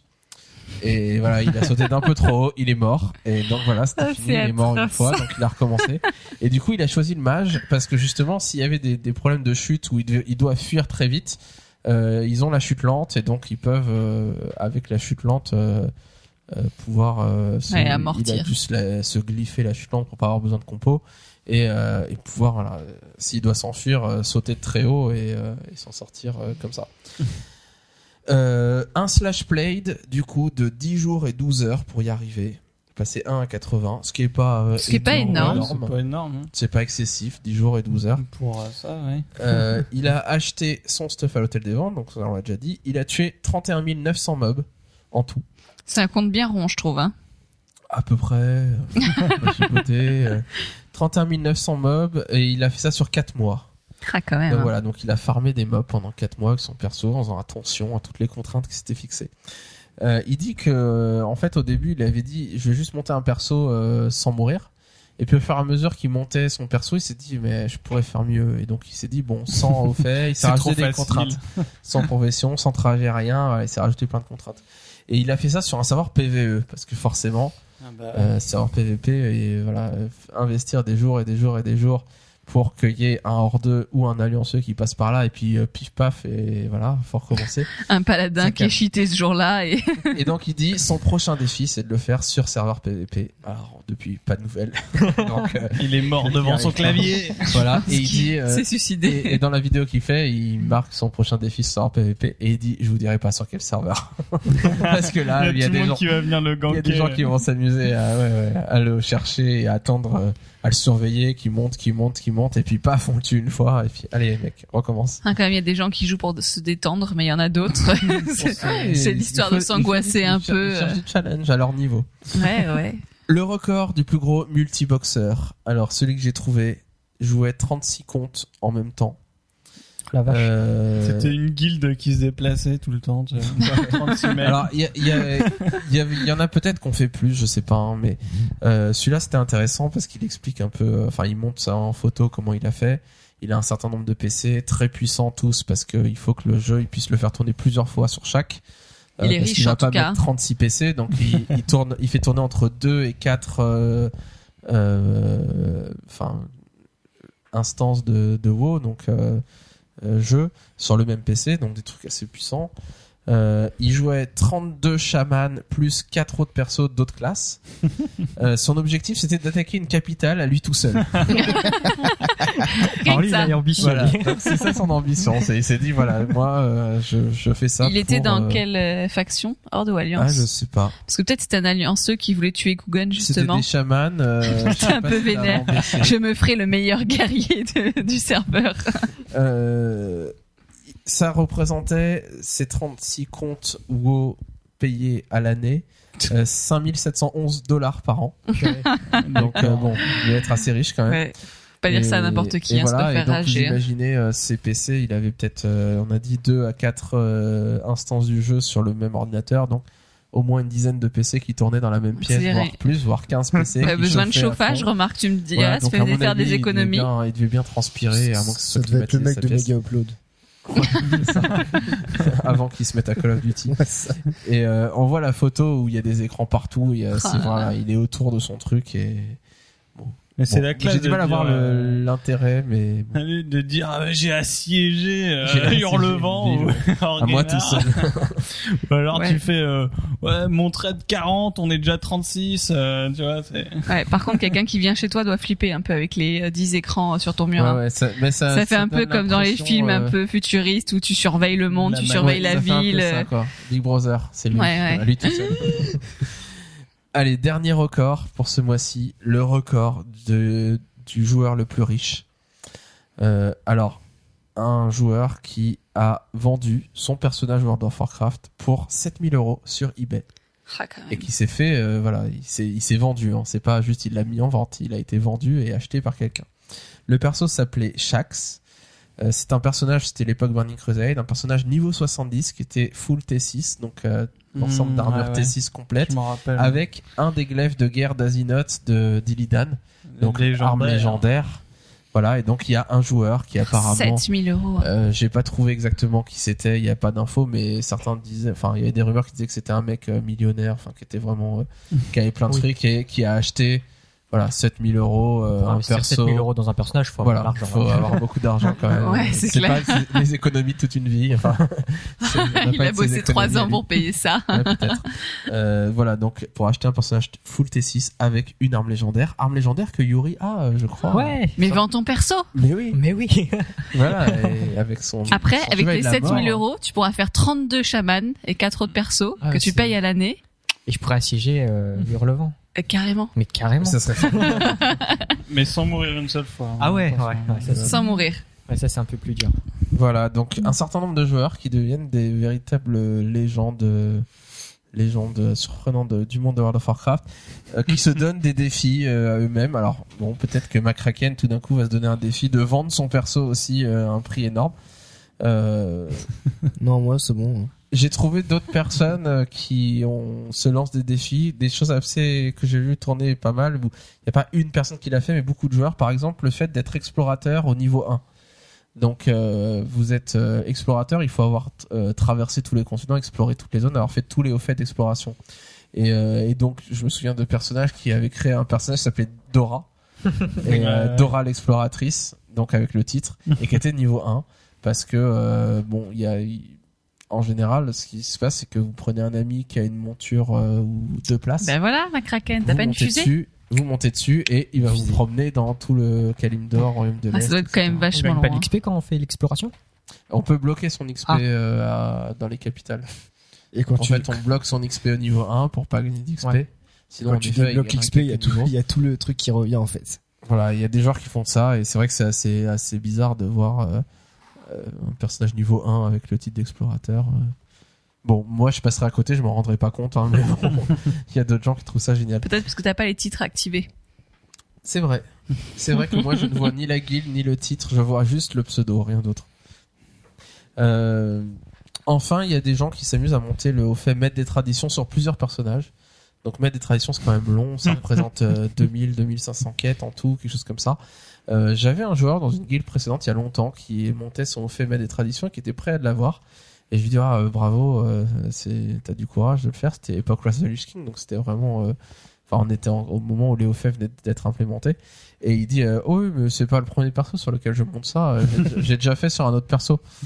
Alors, moi, j'ai commencé à le regarder avec des yeux un peu comme si c'était un extraterrestre. Et il me disait, non, non, mais ça va, ça va vite, euh, c'est sympa, etc. bon, si on aime faire les quêtes, c'est vrai que ça peut être rigolo de, de faire ça. Il y a bien des gens qui jouent sans mourir, alors. euh, Voilà. N'hésitez pas à partager les autres défis incroyables que vous avez vus ou autres records du monde que vous qui avez vous ont fait. impressionné ou les choses que vous auriez fait. Euh, c'est toujours rigolo de voir euh, voilà, les, les défis qu'on peut se lancer dans le jeu. Euh, pour notre part, euh, est-ce que vous avez des records du monde que vous êtes détenteur de records du monde incroyables que vous avez fait euh Ah. Moi, j'en ai un, c'est celui de mon frère. C'est celui d'avoir les sacs les plus pleins de la Terre. C'est vrai que que des sacs illusoires euh, avec euh, en permanence quatre places de vide. C'est plus. un challenge. Jamais plus. Ouais. C'est vrai que bah c'est pas ouais. mal. Non, franchement. Vous n'êtes pas détenteur de euh, records euh, je- exceptionnels. Ouais, je te vois Je venir, pas. Burger. Pourquoi? Avec ton euh, au fait. euh, Non, c'est pas ça? Ah, mais Charis m'a dit la même chose. Euh, Prums d'un royaume pour monter une profession, c'est Ouais. pas, euh, c'est pas C'est quand même. extraordinaire. Surtout quand on est druide et qu'on fait arboriste. euh, Ouais, ça c'est du shit. voilà, ça c'est clairement du cheat. Quoi. Mais c'est bien de l'avoir quand même. Tu peux dire, ouais, j'ai Ouais. été premier. Charis me, me disait, est-ce qu'à Mist of Panda tu vas faire pareil euh, le, quand on va acheter l'extension le soir à minuit, tu seras dessus et pendant une heure et demie tu vas farmer l'arboristerie pour euh, Pendant que ma kraken pêche. ma craquette pêche pour être le premier pêcheur. Mais pas dans les, mais pas dans les bancs de poissons. Une, une guilde de bras cassés. Il y en a certains qui sont là, ouais, ça y est, je suis 90. Ah, euh, moi j'ai monté ma compétence pêche. euh, non, je ne le ferai pas parce que euh, on n'a pas la monture volante en Pandarie. Et dès le début. Et donc, euh, je vais pas m'amuser à courir avec ma monture. euh, Quand Non, j'étais prends pas ta monture, vas-y à pied, euh, hein. Je le faisais, mais ouais, à pied. je vais monter Prums herboriste en marchant. En furtif. C'est du challenge. en fait. pour, pour pas te faire buter. Allez, partagez avec nous les, les défis que vous avez vus qui sont incroyables. Je suis sûr qu'il y en a quelques-uns qui m'ont échappé que vous allez pouvoir euh, partager dans les commentaires. Et on va enchaîner tout de suite avec la partie au fait et la partie boss.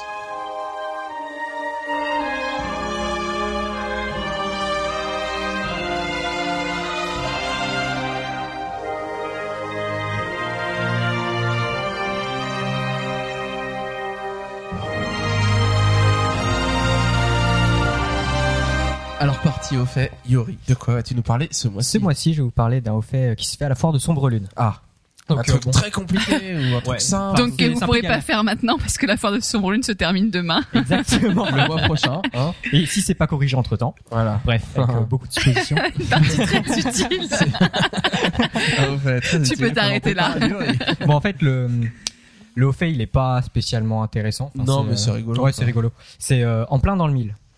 Alors, c'est un haut fait qui se fait. euh, Enfin, alors le concept du haut fait, c'est de, de tomber. Enfin, il y a une quête qui est de se faire euh, projeter d'un canon et euh, d'atterrir sur une cible.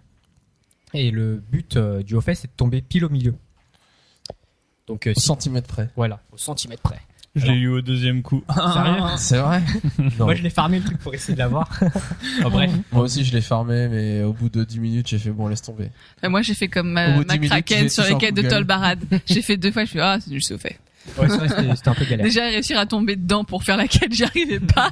Alors faire le au fait, c'est mort. De toute façon, ça sert à rien. Ça sert à rien, les au fait. Bah, le mois dernier, quand j'ai dû le faire pour euh, Yuri, quand, quand il partait en vacances et que j'ai découvert ses quêtes, j'ai fait purée, mais il fait ça tous les jours, mais c'est un ouf ce mec, quoi. Tous les jours, il se jette dans le canon. Même maintenant qu'il a au fait, il continue quand même. Ouais, c'est pour, intéressant. Faire les quêtes. euh, le.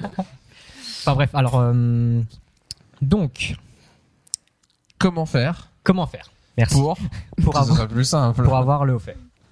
Euh, donc il faut ben, donc déjà récupérer la quête et avoir des amis. Mais ça- pas n'importe Ça, lesquels. c'est dur. Non, non, alors. vous allez dans le canon, vous comptez 18 secondes, virgule 3, et vous appuyez sur euh, arrêter le, le saut pour tomber pile poil. Donc ouais, enfin donc euh, j'explique en deux mots. Donc faut prendre une quête pour euh, pour faire euh, pour atterrir dans la cible euh, en prenant un canon. Attention, on va parler de cheat. hein. Ouais, c'est utile. Donc attention euh, si on veut pas se faire euh, Faut pas que Blizzard par le sache. Ne partagez pas avec vos amis.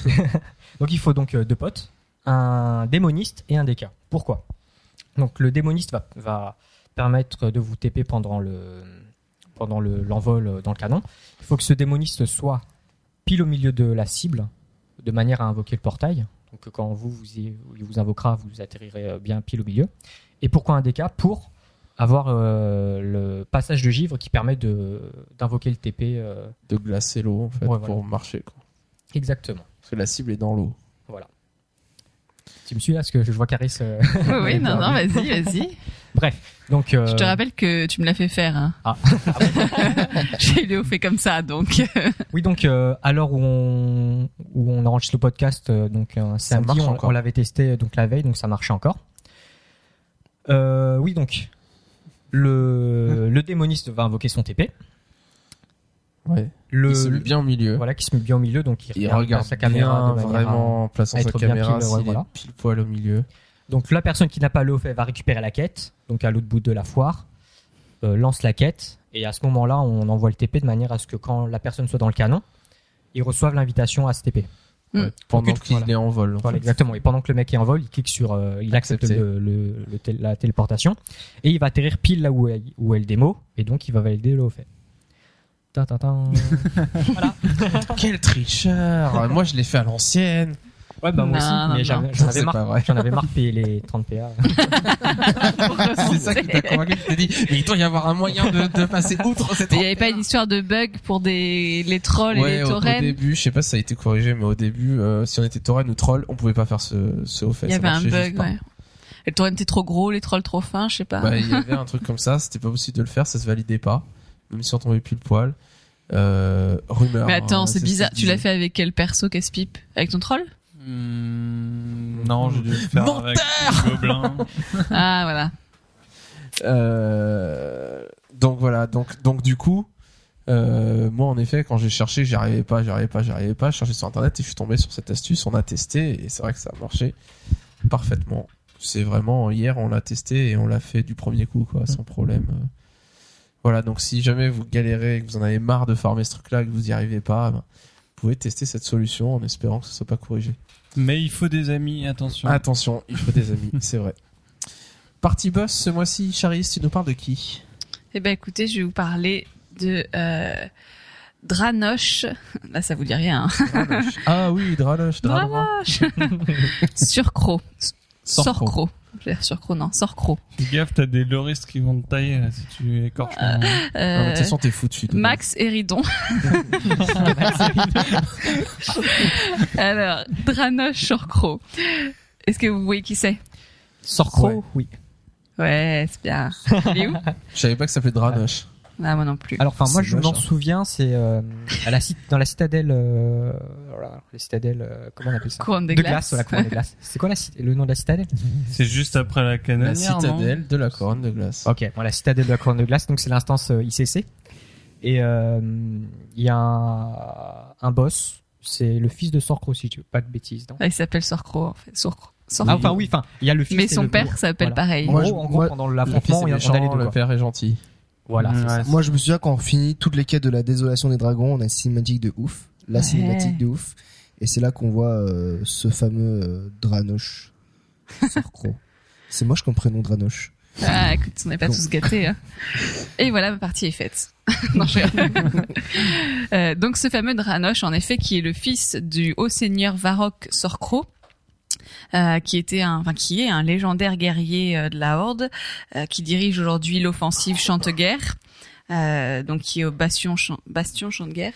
Dans ça la toundra Ouais, boréale. dans la toundra boréenne, j'ai un doute sur le nom, qui est donc un, un seigneur très très connu et, et très Et réputé. respecté de tous. très respecté. Surtout dans la horde. Et bon, après c'est pas sur lui que je parle, mais euh, si vous cherchez sur internet, en fait, il y a des euh, Sorcro facts comme euh, les euh, Chuck Norris facts.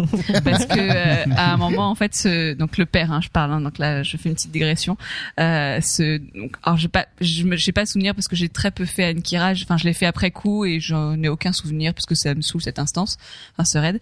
Mais a priori il serait là dans une des alors soit des quêtes soit pendant le raid. Et il y a eu un moment où il y a eu un, un bug et du coup, tu pouvais tu pouvais mind control sur Crow et euh, et du coup, ça faisait que tu faisais des critiques de la mort, euh, voilà, comme le bug du paladin. Et donc du coup, ça a donné des bla- enfin des blagues à la Chuck Norris. euh, voilà, c'est euh, il est trop puissant, surpuissant, etc. Voilà, ce petit aparté. Euh, donc pour revenir au fils, euh, on le rencontre pour la première fois à Nagrand, avant de le voir euh, à, la, à Wrath of the Lich King. Euh, en fait, il est euh, un des euh, un des rescapés d'un euh, voilà, de- avec euh, des, des orques, des jeunes orques, euh, et donc il donne plusieurs quêtes, etc. à Nagrand. Euh, a priori, pour l'instant, on s'en fout un peu à ce moment-là. On, je pense que, je sais pas, vous en avez aucun souvenir? Non, non. si.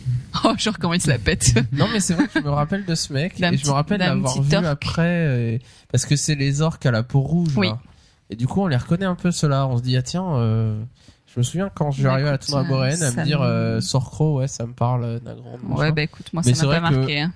Il me semble Bon, en tout cas, c'est un personnage euh, qui est pas du tout principal. il- mais il vit en Nagrand. Il vit en Nagrand. Il vient pas euh, d'avant de Azeroth. Il était en Nagrand et tu le rencontres euh, à Nagrand. Et, Ouais.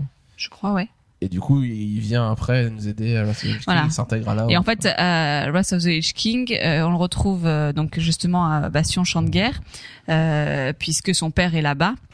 Et du coup, son père envoie donc euh, Dranoche euh, prendre le commandement des forces au portail du Kourou à Désolation des Dragons. Et en effet, dans cette fameuse cinématique, euh, je pense que tout le monde a vu euh, avec euh, qui se lance donc à Désolation des Dragons. Donc on voit que c'est le début de la, c'est une bataille où où Bolvar Fort Dragon est en train de voilà avec tous les allianceux, il commence à titiller, venir titiller le le roi Lich et Sorcro arrive donc Sorcro fils arrive euh, et euh, voilà il vient aider je sais plus ce qu'il dit un truc style euh, croyez pas qu'on allait tout laisser au. à ces- regard. Oui, sûrement. croyez pas qu'on allait laisser. Vous euh, croyez pas, vous qu'on- croyez qu'on allait euh, laisser les alliances, euh, non, l'alliance s'amuser toute seule? Voilà, un truc comme ça, tout à fait. Bonne mémoire. Ouais, Pourtant, je l'ai regardé tout à l'heure. et, euh, et donc voilà, donc il vient aider, sauf que il est pris d'un petit élan, un petit peu comme Leroy Jenkins quand le roi Lich arrive. Attends, Oh il s'est dit, dit, oh, first kill de Arthas pour moi. Exactement. Et donc le roi Lich arrive et ben non, il a pas peur, il dit allez qu'on en finisse. Et Qu'on puis en euh, finisse. et puis voilà, one shot, paf, et voilà, c'est la fin de Crow. Euh, et du coup, ça sert pas à grand chose. Et là, Arthas avec euh, son son épée d'œil givre absorbe l'âme de Sir Crow. Euh, et du coup, après, euh, vous vous souvenez, il y a l'apothicaire qui arrive, euh, la vengeance des réprouvés, blablabla, blablabla. Et du coup, euh, à la fin de cette euh, de cette euh, cinématique, il y a Alex Raza qui euh, qui est là et qui euh, et qui demande, qui vous demande à vous dans une quête d'aller annoncer donc à Sir Crow euh, père euh, la mort de son fils et lui ramener une armure de bataille brisée. Il est mort en héros. Ça, c'est côté Horde, côté Alliance, c'est pas ça. J'imagine. Eh ben, vous nous pas. direz. ben, je, Oh. je sais Pas, je pense pas. euh, moins bah non, parce que, euh, ailleurs annoncer que Sorcro est Bastion Champ de euh, Guerre, c'est une ville qui est euh, Alliance Horde bah non. La Forcément zone non, hein. de Tudraboran pour la pour l'alliance, c'est pas l'histoire avec Bolvar for Dragon plutôt Ah, peut-être. Bah, Peut-être, il- ouais, peut-être, ouais. Oui. Mais il est pas Bah, mort. Il est pas mort, mais peut-être que Ah si, si, si, il est Bah, mort. euh. Enfin, il est pas mort, mais Il il, est dans un la piteux état, en euh, tout cas, euh, ouais, ouais. Il Ouais, est bien orange. qu'on va annoncer que Bolvar est mort. euh. Ouais, je sais pas. Ah, J'avoue, je me suis même pas posé la Ouais, question, mais tu vois. j'imagine que c'est ça. Enfin, du coup, euh, a C'est relou priori- comme quête parce qu'il faut aller à la toundra boréenne en monture. Oh lolo, quand C'est même. super loin. Hein. Eh ouais. Moi, je me En souviens, plus. je me souviens précisément de ce moment où je suis sur la monture en train de voler à me dire. Bon, bah, le coup. Tout ça pour Et annoncer après, la mort de quelqu'un. ils vont me renvoyer à Dalaran. Ouais. Mais t'étais persévérant. Souviens-toi du euh, du plus patient ou je sais pas quoi. c'est pas moi. Hein. non, mais c'est un bon exemple. Donc voilà, c'était une mort qui était de toute façon temporaire puisque on le retrouve quand on fait en effet ICC. Alors il n'est plus guerrier à ce moment-là, il est chevalier de la mort. Ah, bah oui. Classe. Euh, alors il y a un grand plus. débat sur internet. Est-ce que c'est le chevalier de la mort le plus puis- le plus puissant? Voilà. Alors il y en a qui disent que oui, il y en a qui disent que non. Je n'ai pas retenu euh, lequel était le plus puissant. C'était pas lui. Enfin bon, je me souviens plus. Mais il y a un grand débat sur un forum. C'est est-ce que c'est le plus puissant? Chevalier de la mort quoi De toute façon, entre nous, euh, C'est moi qui est la plus grosse ou pas? Maintenant, il suffit qu'il y ait un chevalier de la mort actuel qui aille à ICC et qui le tue euh, en combat C'est lui le singulier. plus puissant. Et du coup, il a battu le plus puissant. Il devient le, plus, le chevalier de la mort le plus puissant. Voilà, donc du coup on le retrouve au service du roi Lich par la suite dans ICC et donc en effet c'est là qu'on qu'on va le, taper. Euh, a priori, je ne sais pas si c'était fait par un DK tout seul, euh, puisque c'est un boss où il faut deux tanks. Euh, puisqu'il y a un, euh, il nous met un debuff qu'il faut, euh, qu'il faut, enfin il faut Ouais, passer le tank échange. voilà, il faut échanger le boss. tanking, euh, bah pas forcément comme tous les boss, mais comme beaucoup de Beaucoup. boss. Euh, donc voilà, faut le tanker donc en haut des escaliers. euh, c'est une salle qui est, qui est, qui est circulaire euh, et donc il faut le, le taper en haut des escaliers et les soigneurs et DPS distance se, se répartissent en arc de cercle, euh, on va dire le, le plus loin possible et espacer les uns des autres parce qu'il y a un sort qui est lancé à un moment et si on a ce sort, ben si on est trop près, ben on va le refiler. euh, voilà, c'est euh, C'est euh. C'est contagieux. Et toutes les 35 secondes, c'est là où c'est un peu un peu challenge. Enfin, en tout cas, je me souviens à l'époque où on le faisait, c'était ça qui était, euh, on va dire, peut-être le, le plus compliqué. C'est que toutes les 35 secondes, il y a des bêtes de sang qui pop, euh, des espèces de, euh, comment on dit, des espèces de monstres avec des tentacules là, qui bêtes marchent. dans, à la fin de Trône des, non, Trône des Marais. Ouais, Dernier Carrément. boss. Il y a des trucs qui, arrivent, qui pop et c'est ça. ça ressemble à ça. Ouais. Ouais, bah, c'est le même modèle. Ils sont copiés. Et donc, euh, donc ces bêtes de sang pop au niveau du boss. Et euh, et du coup, il faut surtout pas que le tank ou les DPS euh, cac les touchent euh, parce que sinon ça tue. Euh, et il faut que personne les touche. Et donc du coup les les tuer très DPS étant très loin euh, doivent les tuer le plus vite possible déjà pour qu'ils soient pas touchés pour qu'ils meurent avant qu'ils arrivent à eux. Et euh, et c'est euh, voilà c'est le seul moyen de les Mais taper sans être touchés. qu'il fallait aussi utiliser tous nos tous nos sorts de ralentissement. Pas nous touche, pour pas justement. nous Oui, touche, ouais. ouais. Et donc euh, voilà, toutes les patinoires et compagnie, euh, c'est le moment euh, de les utiliser.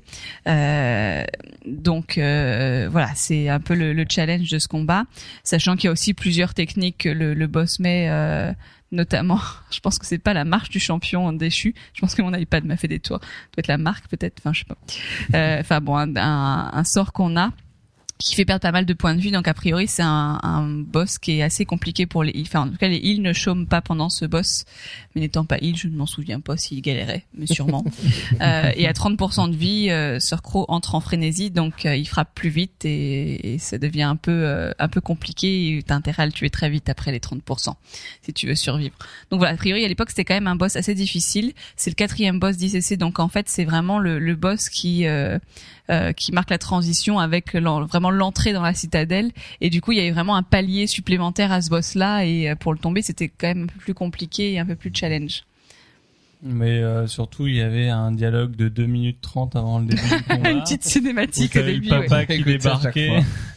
Le papa qui débarquait, qui fait Qu'est-ce que t'es devenu? T'as pas eu ton bac? Et puis euh, Ah, J'en ai rien à faire. tout. Crise d'adolescence. Non, je travaille pour le roi. Lich. je me fais plus de sous que toi. Enfin voilà, en tout cas c'était un boss qui était bien sympa à l'époque, que j'aimais bien, mais qui en effet mettait un petit peu d'adrénaline euh, quand t'avais les bêtes de sang. Ah bon?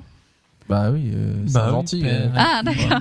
Je croyais que tu disais qu'il y avait une histoire tragique quand nous on l'avait fait. Je sais pas, il y avait un joueur qui était mort, euh, j'en sais rien, Ouais, qui s'est pendu, euh, s'est pendu suite à, à Ok, l'échec. ok, merci Charis. Un petit message avant de passer à la partie bizarre sur notre sponsor, la boutique No Watch. Donc vous pouvez toujours retrouver des t-shirts, des podcasts, des différents podcasts de No Watch.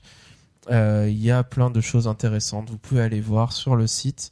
Euh, c'est une manière un peu de nous soutenir dans le, travail qu'on fait, de payer notamment les serveurs et les événements particuliers que Watch, euh, auxquels No Watch participe.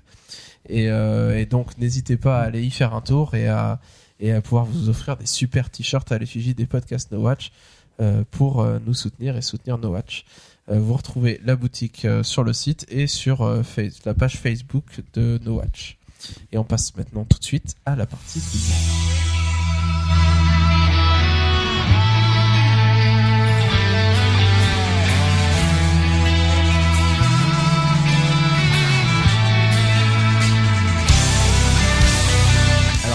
Diablo 3 ce mois-ci, casse-pipe.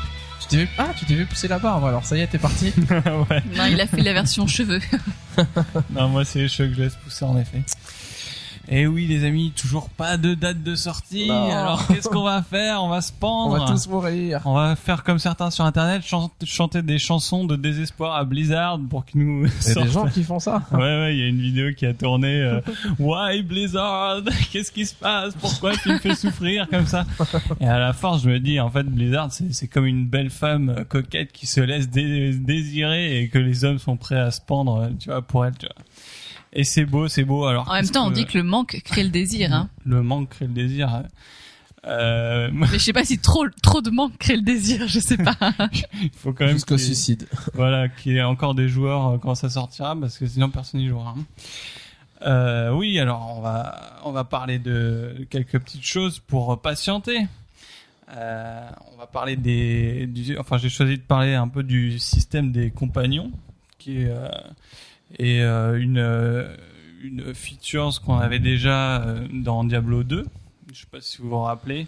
On pouvait engager euh, des mercenaires à l'époque, ça s'appelait, et puis euh, il y avait un petit archer euh, qui tirait euh, ses petites flèches. J'aimais pas ça. euh, je me souviens qu'il crevait tout le temps et il j'en réembauchais pas d'autres. Alors, il, il pouvait leveler avec toi s'il survivait, mais souvent il crevait assez vite et puis euh, t'étais assez dégoûté, tu devais en racheter un. Euh, donc, euh, Blizzard pour Diablo 3, qu'est-ce qu'ils ont fait? Au début, ils étaient partis un peu sur l'idée, bon, euh, les compagnons, euh, l'IA et tout ça, c'est un peu gadget et tout. euh, on va faire un peu évoluer le système. Mais on le garde juste pour les, les premiers modes, les modes normaux, cauchemar et tout ça. Mais pour le mode enfer et tout ça, ils voulaient vraiment que ce soit très dur, que les compagnons euh, soient obsolètes à ce moment-là, parce que ce serait le stuff et la coopération à la rigueur en- entre joueurs qui puissent euh, faire euh, tout le travail. Et euh, alors avec la réaction des joueurs, ils ont un peu changé d'avis. Euh, je, donc je vais citer un, petit post qui est paru euh, il y a peut-être deux mois. Il dit lorsque nous avons annoncé pour la première fois la présence des compagnons dans Diablo 3, nous avons euh, révélé que ces personnages accompagneraient votre héros dans vos aventures pour la sauvegarde du sanctuaire, mais qu'ils ne seraient pas en mesure de survivre au-delà du mode de difficulté normal.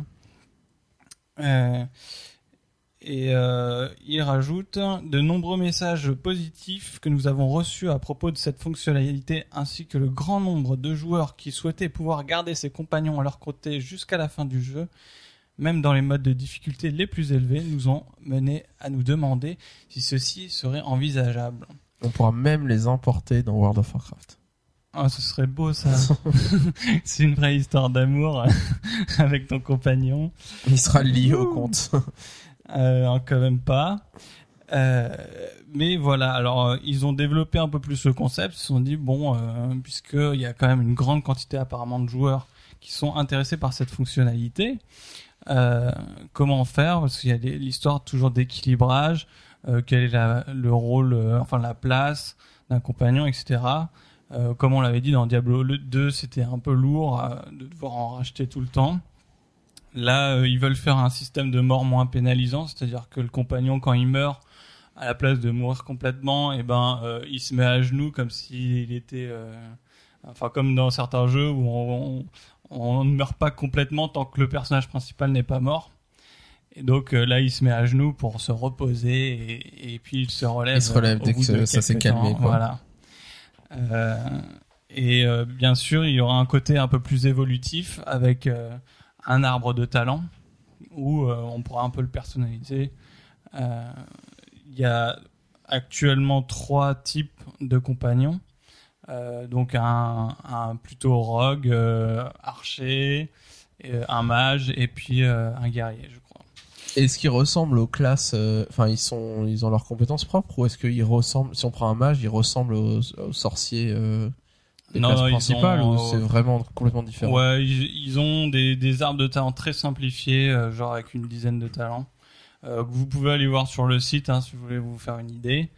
Euh, et puis euh, ils vous suivront. Euh, apparemment, je pense pas qu'il faudra les contrôler parce que euh, de, de- du, de- du communiqué que j'ai lu, euh, l'idée c'est vraiment que euh, il vous suit, il vous assiste, mais que vous ayez pas besoin de faire attention à lui quoi. Si s'il meurt, bah il Il restera fait- il à côté. veut. Euh, il restera à côté En de fait, on vous. choisit un peu ses comportements avec son arbre de talent et puis après, il se débrouille. Oui, voilà. Un peu. Euh, et donc, voilà. Moi, ce qui m'intéressait un peu dans cette histoire, personnellement, les compagnons, ça n'a pas été une idée qui m'a plu pendant longtemps. Euh, mais pour avoir joué un peu à Star Wars, euh, j'ai vu un peu l'évolution et, l'introduction euh, d'une vraie IA un peu plus intéressante dans un MMO. Et là, en lisant ce communiqué où ils disent qu'il y a un grand nombre de joueurs qui ont insisté sur cette fonctionnalité, on peut se demander donc si, vu qu'il y a le public, que que ça peut s'intégrer, si dans le futur des, jeux vidéo, on retrouvera aussi euh, cette option-là. Euh, parce que, voilà, tout en disant bien sûr que l'IA ne remplacera jamais la coopération et que c'est vraiment, euh, si on essaye de s'attaquer seulement au mode en solo, qu'on pourra disposer des compagnons. Euh, en mode coopératif, bah, on n'aura pas cette option, on pourra jouer avec euh, des vrais joueurs. Donc euh, voilà, peut. On sait que dans WoW, la question a déjà été soulevée et que la réponse de Blizzard, c'est clairement non. On va jamais vous rajouter euh, euh, un healer automatique qui vous suit partout ou, ou un tank. ou Zut alors. soit. Moi, je, ce que j'aime pas dans cette idée, moi, je vraiment, je, je déteste cette idée, quoi. Les compagnons, vraiment, c'est quelque chose qui m'attire pas. Mais c'est vrai que si c'est intéressant, pourquoi pas? Enfin, je suis pas contre. euh, Enfin, je vais pas dire ah quelle horreur, euh, j'en veux pas, etc. Non, je veux bien tester longuement pour voir dans quelle mesure c'est intéressant. Mais en fait, dans Diablo, pourquoi pas? Parce que on dirige pas directement le personnage. On clique à l'endroit où on veut que euh, le personnage aille. Euh, on voilà, on clique, euh, on dit euh, voilà, je veux que tu ailles tuer lui, fais ci, fais ça. On clique sur des endroits et le personnage se, dé- se déplace et on lance des compétences. Euh, alors que dans un jeu comme WoW, on dirige vraiment le personnage et on, on avance, on recule, on, on est juste ce personnage-là et on, on clique des compétences machin, on sélectionne une cible, on clique euh, sur nos compétences, mais vraiment il y a un côté on fait corps avec ce personnage. dans Starcraft, on dirige plein d'unités, mais voilà, on prend ces unités, on dit toi va là, toi va là, toi va là, etc. Donc il y a un côté vraiment, on clique. Alors il y a, y a vraiment une différence entre Diablo, Starcraft et World of Warcraft. Et du coup, moi, dans World of Warcraft, j'aime pas ce concept. Si on joue chasseur, par exemple, je vais vous faire, je fais mon gros coming out. hein. Euh, Chasseur, j'aime pas. Démo, j'aime pas, euh, parce qu'on on joue des mages givres. J'aimais bien, enfin voilà, j'aimais bien jouer magie, mais cet élémentaire qui est tout le temps là, ça me cassait les pieds parce que j'aime pas ce côté, j'aime diriger mon personnage et j'aime pas devoir donner des ordres à quelque chose qu'on ne dirige pas. Et, euh, et du coup, dans un jeu comme Diablo, pourquoi pas? Je veux dire, de toute façon, on le dirige pas vraiment notre perso. On dit, je veux que t'ailles là, je veux que t'ailles là. Donc, euh, si on a un truc en plus qui nous aide ou qu'on peut le diriger un peu, lui donner quelques ordres, ok. De toute façon, on donne des ordres à notre personnage. Par contre, on dirige notre perso d'en haut. Et là, euh, bah, ça m'agace un peu de devoir donner des ordres, euh, enfin de bouger mon perso et en même temps de donner des ordres. Et dans C'est tous parce les que jeux, tu sais ça pas faire de ça. trucs en même temps, en fait. Ouais, c'est peut-être ça, c'est mon côté. Mais euh, des mecs, quoi. On fait qu'un monotâche. truc. euh, non mais c'est vrai. Et dans dans tous les jeux, ça m'agace. Euh, je veux dire, là cette semaine, j'ai fini Mass Effect 2 que j'avais en retard depuis très longtemps, et j'ai fait tout le jeu où à chaque fois on fait un groupe de trois, mais on dirige que le personnage principal. Les autres, on peut leur donner des ordres, on peut leur dire va ici, va là. J'ai pas utilisé ça de tout le jeu. Bon, on jouait dans un niveau de difficulté qui fait que j'en avais peut-être pas besoin. Mais euh, voilà, ils étaient là, ils faisaient un peu de dégâts de temps en temps et c'était très bien. Et bon, j'aimais bien qu'ils fassent des petits commentaires, que ça mette de l'ambiance, c'est sympa, ça donne un côté plus épique. Mais fondamentalement, j'ai l'impression que c'est quelque chose que moi je ne gère pas. Alors c'est vrai que la question de l'IA est une question essentielle parce que si vraiment euh, le compagnon est intelligent et arrive à faire des trucs très utiles ou à nous à insuffler une dimension épique où tu te sens plus seul et que tu as l'impression de jouer avec quelqu'un alors que c'est pas le cas, c'est une IA.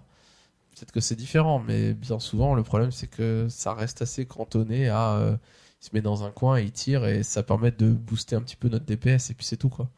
mhm. Euh, dans WoW, c'est un peu le cas. Euh, si on joue chasseur ou démo, euh, bah voilà, on a notre pet, on l'envoie, euh, il va esquiver toutes les AO, tous les, enfin la plupart des AO, la plupart des trucs et tout, et ça nous augmente notre DPS un petit peu, et puis c'est tout quoi. Je sais pas, démo, c'est tout à fait ça aussi. Enfin, il y a une, un petit peu de tank dans le démo. Avec Bah, oui, le. pas en euh, PvE HL. Ouais, pas en Ah PvE son ouais. leveling, mais c'est ça n'a rien à voir. Le, le pet pour les classes qui ont un pet, justement, ça fait pas partie du DPS, justement, enfin, intégrante du DPS. Ouais. Par exemple, je sais que le DK impie, si t'as pas ton pet, enfin, t'as pas la goule, euh, ton, bah, ton Ouais, DPS, il ton- est carrément, euh, Ouais, mais bas, du coup, ouais. ça donne l'impression, ça, ça me donne l'impression, c'est comme euh, quand on joue voleur et qu'il y a une grosse part de notre DPS, c'est les coups blancs. Et ça a aucun intérêt cette part de notre DPS. Je veux dire, c'est pas nous qui le faisons, c'est juste on fait clic droit sur la cible et il va faire des coups blancs tout le temps. Hmm. Et moi, le, le pet, ça me donne cette impression-là, un peu de. de Il y a une partie voilà, que a tu une contrôles partie pas, qui se fait tout seul. peut-être euh, qu'on contrôle un petit peu quand même, mais euh, Oui, j'ai pas joué cette ce classe à haut niveau vraiment en PVE. Mais euh, ça me donne l'impression qu'il y a une partie qu'on contrôle pas et que c'est pas nous et que voilà, ça nous aide et que et du coup j'ai du mal à voir l'intérêt. Donc j'ai hâte de voir dans Diablo 3 euh, ce que ça change. Peut-être que si j'avais joué un peu plus longtemps que ce que j'ai fait à Star Wars, je me serais rendu compte que c'était plus intéressant, c'est vrai. Non, mais euh, en fait, euh, moi, je suis d'accord sur le fait que si c'est juste en fait une extension de ton DPS, euh, c'est Ouais, un intérêt mineur. grand-chose. Maintenant, euh, moi, par exemple, ce que j'avais apprécié dans Star Wars, c'est euh, l'ajout de à un côté simulé social où euh, tes choix, et ben, ton compagnon il les apprécie ou il les apprécie pas, et donc c'est pas des choix gratuits. Tu te dis ah ouais mince, euh, Ah ouais, c'est mais c'est du une coup, euh, simulation sociale quoi. Donc si t'as un compagnon que tu kiffes trop, mais que ses choix associés, c'est tout contraire de ce que tu veux faire, bah bah tu te brouilles avec lui. soit tu te brouilles, euh, soit tu, tu, tu trahis ce que tu veux faire. Mais euh, je me suis dit à partir de là, euh, bon c'est c'est juste un, un truc euh, gadget, je dirais dans Star Wars encore, mais je laisse la place à l'évolution. Je me dis euh, pourquoi pas revisiter l'idée de d'IA et de voir en fait euh, au-delà d'une simple extension du DPS, qu'est-ce qu'on pourrait réellement faire avec ce concept. D'autant qu'il y a beaucoup de gens en fait qui apparemment euh, un peu comme moi n'aiment pas leur congénère humain, donc euh, préfèrent euh, jouer seul Avec un avec une simulation. Ouais. Mais, euh, mais Mais oui, ça, ça explique euh, le, le fait que d'en haut ils aient dit non, on fera pas. Parce que c'est vrai qu'il y a, y d'autres humains. Ouais, voilà, euh, en théorie, tu joues, c'est massivement multijoueur, donc faut encourager à jouer les gens à Mhm. plusieurs. Maintenant, euh, on a vu, ils ont vu que tout le monde voulait jouer en solo à World of Warcraft et aimait être tout seul, mais entouré de gens et avoir la possibilité éventuellement de parler aux gens, même s'ils voulaient pas le faire. En tout Donc, cas, moi, euh, ce que je note, c'est qu'il y a assez de gens qui ont euh, parlé de ça dans WoW ou dans Diablo 3 pour que euh, dans Diablo 3, Blizzard se penche un peu plus sur la question. Ouais. Et surtout, euh, pourquoi pas pour leur futur projet Titan, euh, sortir quelque chose d'original là-dessus, quoi. Merci beaucoup pour cette partie. Rien d'autre à ajouter sur les compagnons? Les compagnons, c'est Non. le mal. Les compagnons, c'est le mal. Dans, McCracken a tranché. Sujet suivant. Fantasy VII, on, on a des compagnons et puis on, on les stuff, on les aide à prendre du level et puis à la fin il y en a une qui meurt et on a fait tout ça pour rien. Tout donné et tu meurs La frustration Et- et qui quittes. ressort. Fantasy Star 4 c'était pareil aussi. Ouh, tu vas chercher loin J'essaie de me rappeler des, les compagnons. McCracken, que vas-tu nous parler? De quoi vas-tu nous parler dans StarCraft? Dans Starcraft. En fait, c'est pas que Starcraft, c'est Ah. notamment sur la BlizzCon 2012 qui n'y aura pas lieu en 2012. La non BlizzCon. 2013. Ah, La non pas de BlizzCon en 2012. Ah Oui, en fait, Blizzard a fait, une, a fait une annonce qu'il ferait pas de BlizzCon cette année en 2012 et que à la place, il ferait un truc pour mon plus grand bonheur, un championnat du monde. Donc t'es un des rares qui a apprécié la nouvelle pendant Voilà, que tout le monde, était dégoûté. McCracken a fait Ah, mais en fait, je suis encore plus content que si c'était Non. BlizzCon. En fait, j'étais, C'est ce que tu m'as dit. non, mais c'est même pas ça, Ah, c'est le que pourri. je suis super content qu'il y ait un championnat du monde. Mais en même temps, je me dis, en 2013, s'ils font pas d'infos, enfin, s'ils donnent pas de news de ouf en 2012, ils les donneront forcément en 2013. Et là, en 2013, ça va être, euh, Ah, ça va jackpot, quoi. Ça va être la fête, quoi. la et là, on peut 2013. s'attendre à plein de trucs, comme, je sais pas, comme, euh, enfin, après, euh, je sais pas, une nouvelle extension euh, Diablo 3, une enfin, l'éventuelle extension Et Diablo 3. le, le jeu est pas sorti que déjà il se dit ah j'ai hâte de voir la première extension. Peut-être la nouvelle extension Starcraft 2, euh, Nouvelle la, nouvelle extension enfin tout quoi. Le nouveau, peut-être le nouveau projet Titan, enfin. Ouais, que des ça ordres sera comme une. BlizzCon aussi grosse que celle qu'on a eue là en 2011. Ouais, ouais. euh, C'est alors pas que mal, 2010 euh, c'était pas terrible la BlizzCon. Je trouve que c'est pas mal qui qui se disent voilà n'a rien à- on n'a rien de particulier à annoncer on n'aura pas de jeu et tout. Plutôt que de faire en effet quelque chose malgré tout et euh, d'essayer voilà de grappiller un peu deux trois trucs euh, partout bah on va faire quelque chose de complètement novateur et on se garde une BlizzCon pour quand on aura des événements à Ouais, annoncer. enfin je trouve ça vachement bien. Et on bosse sur Diablo 3, sur Starcraft 2, Art of the mais Tu parles, on arrête on d'aller bosse, se pavaner. euh, on à bosse la sur BlizzCon, un sur un championnat euh, Ouais, ça, c'est moins de boulot, c'est pas eux, ils peuvent allouer une équipe à faire ça. ouais Euh, J'avais un truc à dire, mais j'ai oublié. Nanana, c'est bien, t'as dit quoi? C'est bien, euh, machin? J'ai dit c'est bien qu'ils fassent pas à tout prix une BlizzCon s'ils ont rien à dire Oui. Ah, alors, Activision Blizzard, Blizzard c'est le mal, vous savez, il y a plein de gens sur les forums qui disent oui, c'est que t'es capitaliste, ils pensent qu'à ça, gagner de l'argent, nanana. Si ils pensaient qu'à ça et qu'ils voulaient pas faire le mieux pour leur compagnie, pour les, les jeux qu'ils font et pour les joueurs, eh ben ils feraient une BlizzCon en 2012. Bah oui, parce ça rapporte tellement de ça fric. rapporte un fric monstrueux.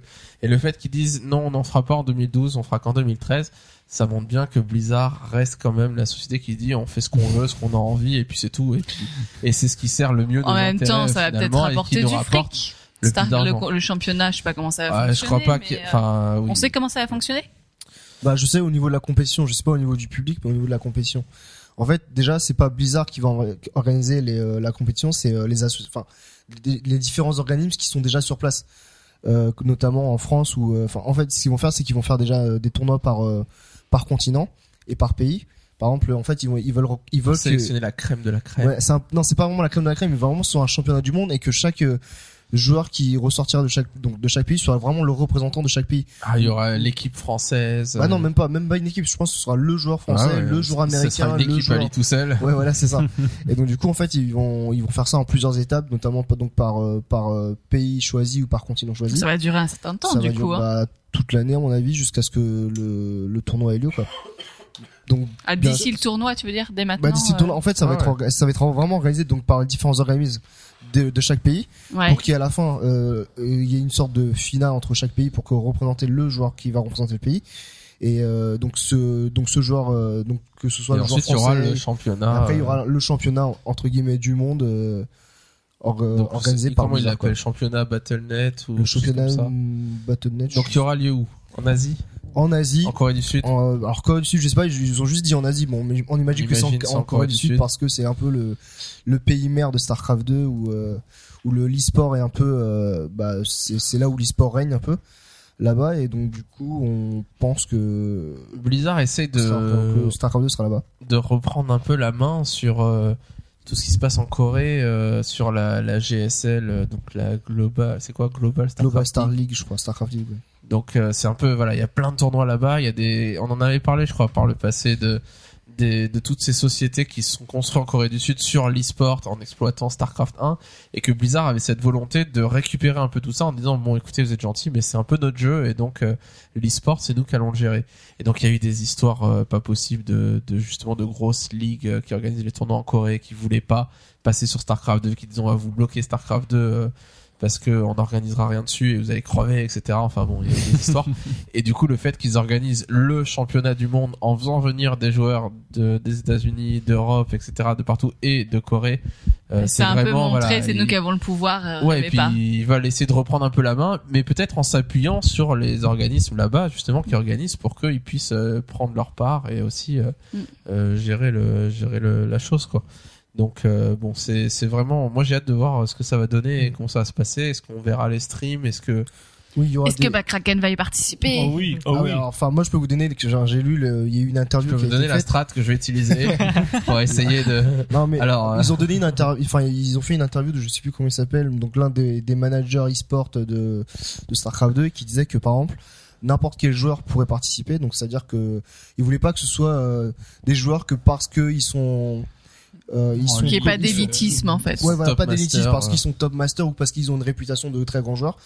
Notamment, ce que ça se passe souvent dans les tournois en ce moment, c'est qu'ils invitent des joueurs qui sont un peu, euh, qui font des performances ou qui sont très réputés et ils font ça. Donc du coup, ils, euh, eux, ils ont dans l'ambition que n'importe quel joueur ait sa chance D'ouvrir à tout le un monde. peu comme Ouais. les tournois d'arène sur WoW euh, Ouais. tous les ans. euh. et que, euh, Ça, que tout le monde ait sa chance, que ce soit de jouer le, le joueur le plus bas bronze au joueur le plus top master des grands masters et euh, que vraiment tout le monde ait sa chance et que ce soit vraiment un, bah, la- un concours par compétition et que à la fin le meilleur euh, en sortira et, et ira à cette compétition quoi. Euh, après ils ont parlé de cash prize mais que ce serait pas un cash prize de folie mais qu'ils voulaient pas que ce soit euh, que le fait qu'ils organisent ce championnat du monde Battle.net ce soit que que les gens n'imaginent pas qu'il y ait une somme de folie mais que ça restera une Et il y une somme assez aura, euh, raisonnable. il y aura un prix pour les pour le- enfin, les premiers, pas les premiers de chaque pays par exemple. bah, j'imagine que comme chaque euh, tournoi, ils chaque font- organisme comme, comme chaque tournoi, chose, euh, mais- ils organisent, ils font, enfin comme chaque Chacun tournoi organisé, il y a toujours une, il y a un cash prize à la fin. Ouais. Et Donc, donc, chaque euh, organisme se débrouille ouais, à faire voilà. quelque chose, mais après c'est Blizzard qui s'occupera de la suite, Ouais, ouais, enfin, c'est de ça. la, des finales en fait. Mm. D'accord. Et euh, là, alors pour terminer, euh, Blizzard a dit que donc le premier euh, championnat Battle.net se fera en, en Asie, mais que pour les autres, il, enfin que ce que ce championnat ne se fera pas qu'en Asie et qu'ils pensent le développer euh, un peu partout dans le monde euh, pour les suivants quoi. Donc c'est une bonne chose. Et donc, euh, euh, il y en aura tous les ans. Bah je je pense. Peut-être tous les deux ans. Enfin, Ça va peut-être dépendre du dit. succès. Ouais peut-être je sais pas. Mais j'ai pas eu de news par rapport au- à la continuité euh, si c'était euh, tous les ans ou tous les deux ans ou tous les trois ans. Ok, ok. Euh, on va finir donc avec euh, les plusieurs news Blizzard. Enfin, finir. Et il nous reste la courrier des auditeurs ensuite, mais quelques news Blizzard. Alors, une news que j'ai notée qui est passée sur plusieurs sites de jeux vidéo. Euh, vous connaissez Bill Roper, Bill Roper qui a été euh, vice-président de Blizzard North. À vrai Donc, dire, je le connais pas vraiment, Diablo. mais tu connais pas. Euh, il a travaillé donc Blizzard North, c'est ceux qui développaient Diablo 1 puis ensuite Diablo 2.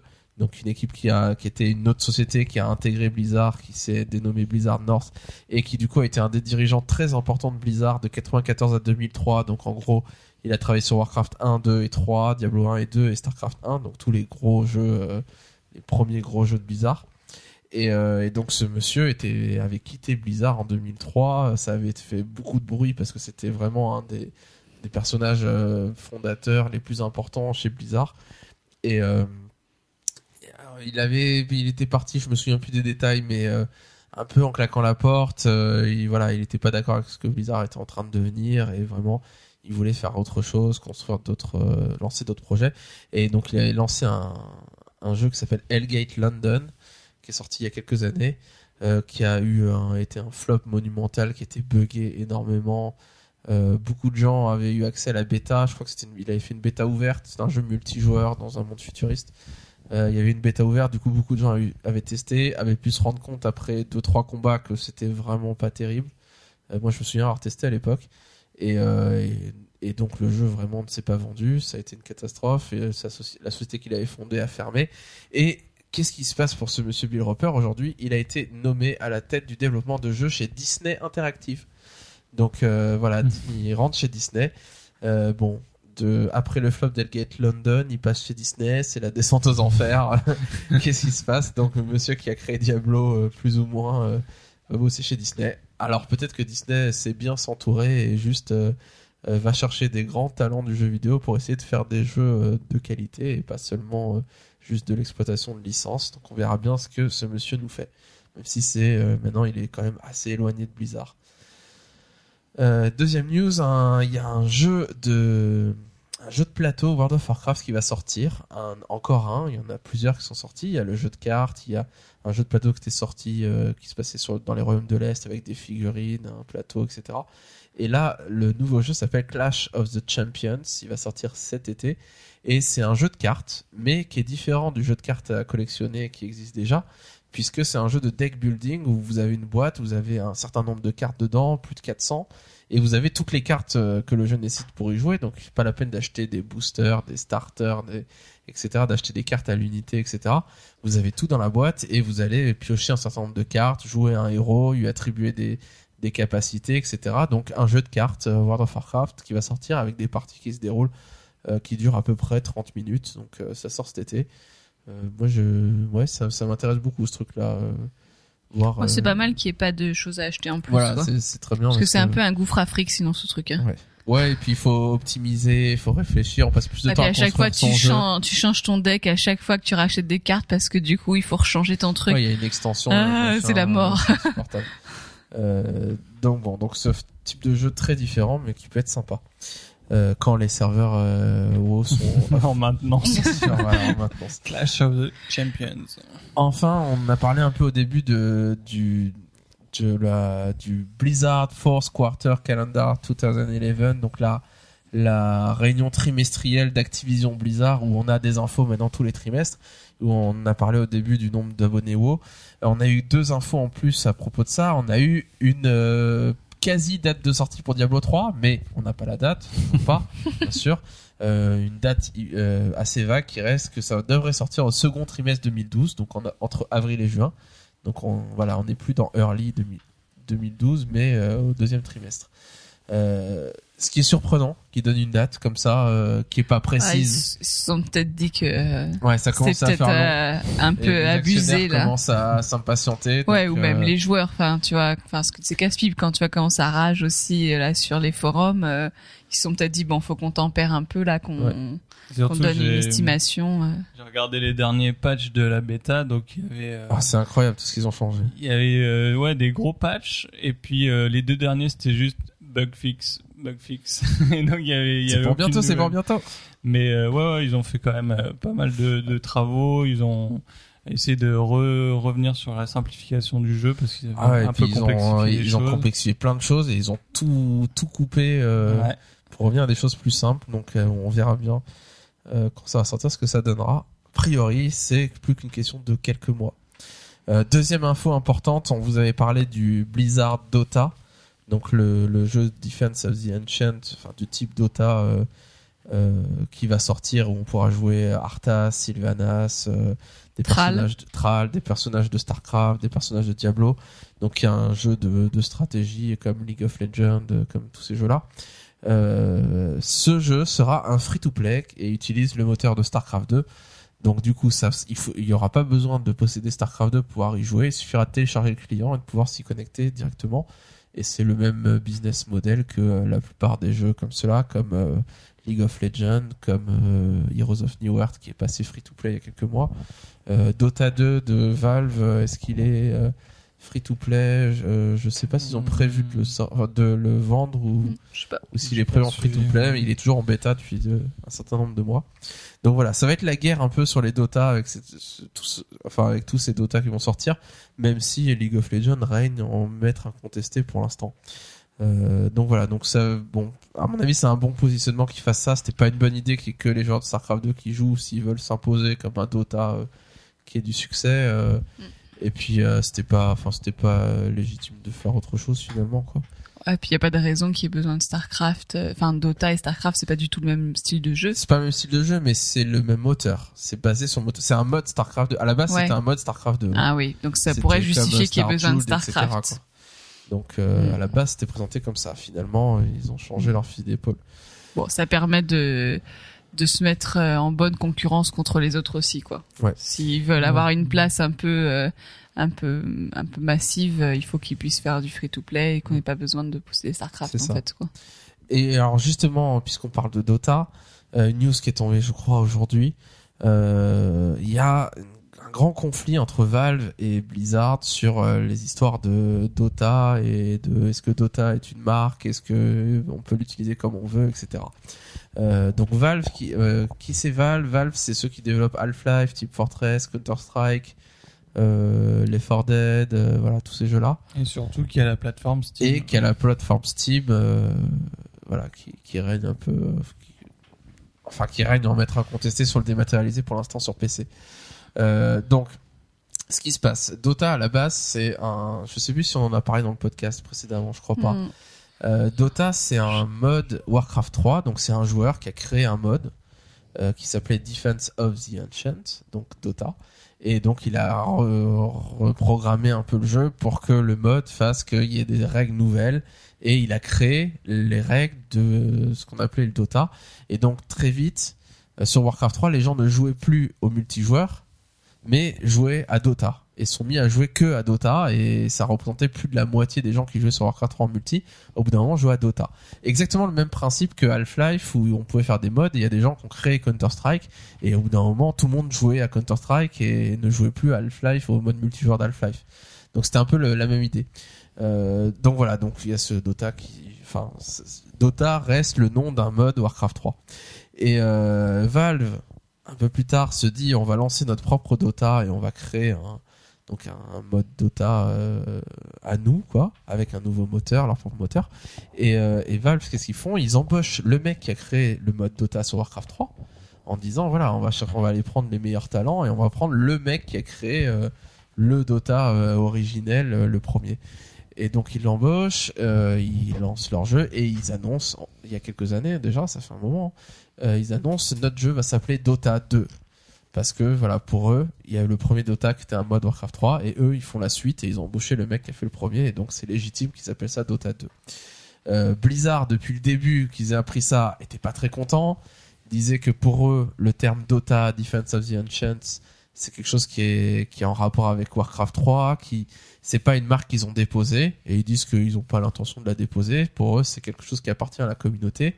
C'est euh, quelque chose qui est euh, voilà ça a été créé là-dessus et dans la tête de beaucoup de gens pour eux c'est affilié à, euh, à Blizzard et c'est ça se passe sur Blizzard Dota le terme Dota Euh, donc ils disaient on C'est l'idée très peut-être un peu que c'est un ça. mode de jeu, c'est pas un nom. Ouais. Un peu comme un shoot, shoot them up. Enfin voilà, c'est Ouais. comme si on appelait un jeu comme ça euh, shoot Ouais. them up. Mais le problème, euh, c'est Enfin, que ça a pas trop de euh, sens. voilà, Defense of the Ancients. Pourquoi Defense of the Ancients Si je me trompe pas, c'est parce que euh, on devait protéger notre base et notre base c'était un arbre ancien euh, de. Warcraft, Mm. de Elle de la nuit.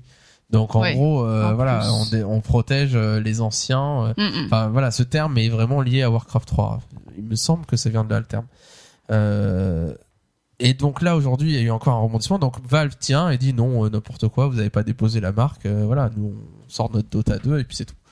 Et euh, ça a traîné, traîné. Et là euh, aujourd'hui, il y a eu encore des des quelques échanges euh, verbaux euh, inamicaux. Je crois que c'est Rob Pardo chez Blizzard qui en a parlé et qui a dit euh, on considère toujours que qu'ils n'ont pas appelé leur jeu comme ça et que ce jeu est très lié à Blizzard, ce nom est très lié à Blizzard et qu'on veut pas qu'ils exploitent ce qui a été créé par la communauté gratuitement sur Warcraft 3 et qui est associé à notre société, qu'ils puissent exploiter ce nom-là et en tirer profit pour eux. Euh, donc ça ira jusqu'au procès. Euh, bon, euh, Valve disent, euh, écoutez, euh, le, le père Game Newell euh, de Valve a dit, euh, allez, ah, bon, soyez sympa. On règle ça C'est sur Counter-Strike. voilà, on fait, on fait une petite partie de counter et puis euh, voilà, on va se décider. Donc bon, il va y avoir un procès, ça va durer longtemps. Euh, c'est peut-être le moment pour Valve d'arrêter de se prendre la tête et de sortir un autre nom. Euh, je Parce sais que pas, du coup, ça va reculer sor- la 2? sortie tant que tant que c'est pas clarifié, ils Ouais, pourront pas l'appeler Dota. forcément, donc, ils euh, peuvent très bien le sortir et puis après avoir euh, une fois que le procès est Ah oui. passé, euh, si il se passe rien, bah c'est pas grave, ils et gardent leur sinon, nom. ils vont payer. Quoi. Et sinon, ils vont payer. Et devoir sinon, changer de nom. euh, ils vont payer, je sais pas, ils vont changer de nom encore. Comment ils font s'ils changent de nom? Ils doivent ça récupérer. collector, acheter des Dota 2, ça sort en non, boîte. ils vont venir récupérer les boîtes chez toi? Ils Ouais, vous donner une nouvelle boîte avec un euh, nouveau nom. Avec des huissiers et tout. Enfin voilà, c'est une affaire à suivre qui va être intéressante. Euh, moi, j'ai pas de souvenir de d'histoire aussi énorme que ça. Est-ce que vraiment, euh, est-ce que vraiment ça va faire des vagues ou pas euh, Ouais. Enfin, dernière news bizarre euh, aux États-Unis. euh, le stress test des stress tests des serveurs Diablo 3 ont commencé. Donc les stress tests, en gros, c'est plutôt que d'avoir juste euh, deux trois pouilleux qui jouent à la bêta et qui vont faire des reports euh, de bugs, et ben on envoie énormément de clés à beaucoup de gens pour voir si les serveurs tiennent euh, avec 100 000 joueurs qui sont lâchés sur les serveurs. Et, euh, donc ils ont envoyé 100 000 clés aux États-Unis à des résidents américains qui jouent sur, qui ont des comptes euh, Battle.net américains. Et a priori, tout le monde a râlé en disant ah et l'Union européenne alors? Et Bashok a dit bientôt en Union européenne vous aurez aussi des envois. Question qu'on peut se poser, c'est que est-ce qu'ils vont envoyer en priorité aux gens qui ont le pass annuel? Mais oui, Pas forcément, pas forcément. Ils vont Maintenant qu'on l'a dit, bien sûr. j'essaye le mind control sur Moi, ça, Blizzard. ça me paraît très logique Oui. parce que si, enfin, si ils veulent envoyer plein de bé- clés bêta à plein de gens pour leur faire plaisir, pour faire un stress test, et que ils veulent être sûrs que les gens euh, jouent pas juste, euh, je joue un peu et puis bon, du coup, j'achète pas le jeu parce que c'est bon, j'ai testé. Bah, autant l'envoyer aux gens qui ont le pass annuel et qui de toute, De toute façon, façon, ont déjà jeu. payé leur jeu finalement. Ouais, et puis c'est une manière de récompenser aussi les gens, parce qu'après tout, euh, là, on a, payé, on a payé le pass annuel sans avoir euh, pour l'instant le jeu ni de date de non, mais sortie on a eu du la jeu. monture et Yori il pense que rien que pour ça, ça va aller le coup. Ouais. Pourquoi De loin. Ah, le jeu, c'est vrai. Ouais, Euh, non, mais du coup, c'est une manière un peu de remercier les bon. gens qui leur ont fait confiance en achetant ce pass On annuel verra pour bien. avoir Donc surveillez votre euh, votre mail euh, si jamais vous avez le pass annuel ou même si vous l'avez pas que vous avez postulé, voilà, vous pouvez encore avoir une chance d'avoir une petite clé bêta histoire de tester le jeu quelques mois avant la sortie. On passe maintenant au courrier des auditeurs. J'ai noté quelques réactions des auditeurs, enfin quelques. Ouais, pas mal quand même. Hein. Ouais, j'en ai une liste énorme. On va essayer d'aller vite, de pas durer trop longtemps. Et pensons Euh, aux joueurs qui étaient dans les embouteillages. Pensons aux joueurs qui sont dans les embouteillages pour euh, donc on traîne finalement. Alors déjà Piedro qui nous fait euh, qui revient avec un commentaire très intéressant et il met en évidence le plus gros fail de ma part de ma carrière de podcasteur Oh là là. depuis le début du podcast. Je pense que c'est la pire erreur que j'ai fait et la pire énormité que j'ai fait. Euh, quand on a parlé des modes HM, il y a un truc qu'il a dit et que, enfin que j'ai dit qui est complètement faux et que vraiment dans ma tête, je me suis fié sur ce point à ma mémoire plutôt que à, à regarder sur internet et je me suis planté. Euh, Kael'thas et Dame Vache, les raids euh, qui sont euh, liés à ces personnages, euh, n'ont pas été dispo au patch 2.1, mais depuis le début de Burning Crusade. Et donc, quand on avait dit que tous ces boss et Illidan et le boss d'Ijal Archimonde étaient tombés en quelques jours, oh, c'est bien vrai, la date est bonne. Par contre, Kael'thas et Dame Vache, ils ont mis plusieurs mois à tomber. Et donc, euh, Burning Crusade, euh, Illidan, euh, en effet, est tombé en quelques jours par rapport au moment où il a été implémenté. Euh, mais Kael'thas et Dame Vache, c'était bien plus long. Moi, j'étais persuadé que tous ces raids-là arrivaient à la 2.1. Et non, c'était depuis le début. Donc, euh, en effet, Burning Crusade, cette période-là, ces deux instances, euh, le sanctuaire du serpent et l'œil de la tempête, sont vraiment, enfin l'œil tout court du donjon de la tempête, sont vraiment des boss qui ont mis très longtemps et une période qui a été très dure dans World of Warcraft. Euh, Fangren nous dit, mais pensez aux pauvres hardcore gamers qui passent en mode 14 heures de raid par jour euh, dès qu'il y a un nouveau patch qui tombe. Ça fait cinq minutes que je suis en train de lire le truc et je me dis, qu'est-ce qu'il écrit? Pauvre HCG. Hardcore HCG. gamer, mais H- oui. Et je suis en train de chercher depuis tout à l'heure. Qu'est-ce que c'est Qu'est-ce une, que marque c'est de, une marque de déo Euh, Hardcore gamer. Il nous dit 20 jours pour eux. Donc les Coréens Kin Raiders quand on met euh, Eldemort, 20 jours pour eux leur paraît sûr, sûrement assez long. et c'est vrai que je trouve ça intéressant sur cet angle parce que ça signifie que tous les joueurs finalement qui se plaignent de la difficulté et qui disent non on veut des trucs plus durs etc. Je pense que les mecs qui sont 24-24 derrière leur PC pendant les premiers mois après un patch ils ont pas cet avis et euh, ils aimeraient bien tomber le boss assez rapidement et ne pas devoir passer euh, deux mois, trois mois. Ah, mais on les oblige pas non plus à le faire. Hein. Non, non, bien sûr, mais ça, ce qui signifie que finalement, moi, je me suis dit, alors c'est un peu une blague, hein, mais que tous les joueurs qui se plaignent que la difficulté est trop facile, C'est ceux qui. etc., c'est ceux qui pas. ne vont pas. c'est ceux qui ne vont pas en HM ou qui, en tout cas, ils vont tranquillement euh, sans se, se casser Sans les vouloir pieds, faire le- le euh, first down. jouer jour et nuit, quoi. Euh, Alors, Pi- euh, Piedro demande des excuses. Euh, Charlie, je pense que tu dois des excuses publiques à Piedro, à qui tu as spoilé la BD qu'il était en train de lire. Mais t'inquiète pas, dans le commentaire qui dit il ne t'en veut pas. Pardon. Piedro. Euh, il nous dit aussi, euh, il est un peu dur, hein, c'est un peu notre âge du mois lui. Euh, il nous dit que la rubrique au fait, euh, Yori était un peu bidon le mois Ouais, dernier. quand même. Hein. tu reviens de ski juste pour ça, quoi, en plus. euh, Enfin, bah, je l'ai trouvé plutôt intéressant. Enfin, c'était plus le l'easter egg qu'il y avait derrière. Ouais, était- c'est voilà, c'est plus la partie au fait. C'est le Ouais. but, c'est pas de faire des guides super Oui, compliqués. surtout qu'il y en a déjà plein sur internet. Voilà, il y a des voilà. tonnes de guides sur internet, les gros guides qui tâchent bien complexes. franchement, euh, je pense pas que le podcast ça soit le lieu euh, le plus pratique pour faire un guide. Genre, vous allez dire bon, ah oui, je retiens entre 1h20 et 1h25, il y a le guide de ce au fait. Donc, quand je vais le refaire, je vais le réécouter puis suivre les étapes. Il y a des pause. choses, Voilà, euh, le- enfin, c'est mieux de voir aussi que Donc, des d'entendre. euh, Voilà, des fois c'est le cas, on fait des guides comme ça. Là, c'était plus euh, le clin d'œil à Zoolander qui était intéressant plutôt que le haut fait que, en effet, on a dit que on l'avait tous fait du premier coup sans s'en rendre compte. Après, c'est vrai que euh, j'ai peut-être pas assez assisté sur le, le point. Non, bon, euh, après, arrête euh, de t'auto-flageller. c'est ah, mais j'aime ça. Euh, Ok. Charpatan nous dit, euh, il nous remercie pour notre podcast parce que il est sur Star Wars euh, The Old Republic maintenant. Il ne joue plus à WoW, mais il nous écoute toujours avec plaisir. Et c'est vrai que Traître moi je, non mais je trouve que c'est, Oh là. je trouve que c'est intéressant. Bon, je euh, m'excuse d'avance. Hein. de prendre une heure et demie ou deux heures par mois, d'écouter un podcast sur un jeu auquel on ne joue plus, mais auquel on veut pas être complètement largué si on revient un jour où on est curieux de voir qu'est-ce qui s'y passe. Là, c'est- de toute façon, tu reviendras à haut. Laisse tomber, hein, non, t'acharne pas. mais, non, non, mais c'est, enfin voilà, mais si on arrête un jeu comme ça, bah, soit on déconnecte Oui, complètement des MMO, et soit quand même, si on joue à un autre MMO en plus, on a envie de savoir ce qui se passe dans l'autre. Et c'est intéressant de comparer et de savoir. Et moi, je joue pas à Star Wars The Old Republic, mais j'ai repéré un podcast sur Star Wars The Old Republic qui était pas mal. Et je me dis que je devrais l'écouter euh, juste pour, euh, voilà, pour savoir ce qui se passe de l'autre côté, quoi. Euh, Zedrix nous dit que la Star Wars de, la sortie de Star Wars The Old Republic a créé un blanc dans sa guilde. Ils étaient deux rosters 10. Maintenant, ils peinent à faire un raid 10. Euh, je crois que tout le monde l'a ressenti un peu en décembre, janvier, qu'il y avait euh, un peu Il y a un moment creux, ouais. Peut-être que ça s'est pas ressenti énormément dans les abonnements apparemment, mais euh, quand même beaucoup de gens qui jouent à côté, qui du coup étaient peut-être moins motivés à raider, se connecter à WoW de manière un peu plus sporadique.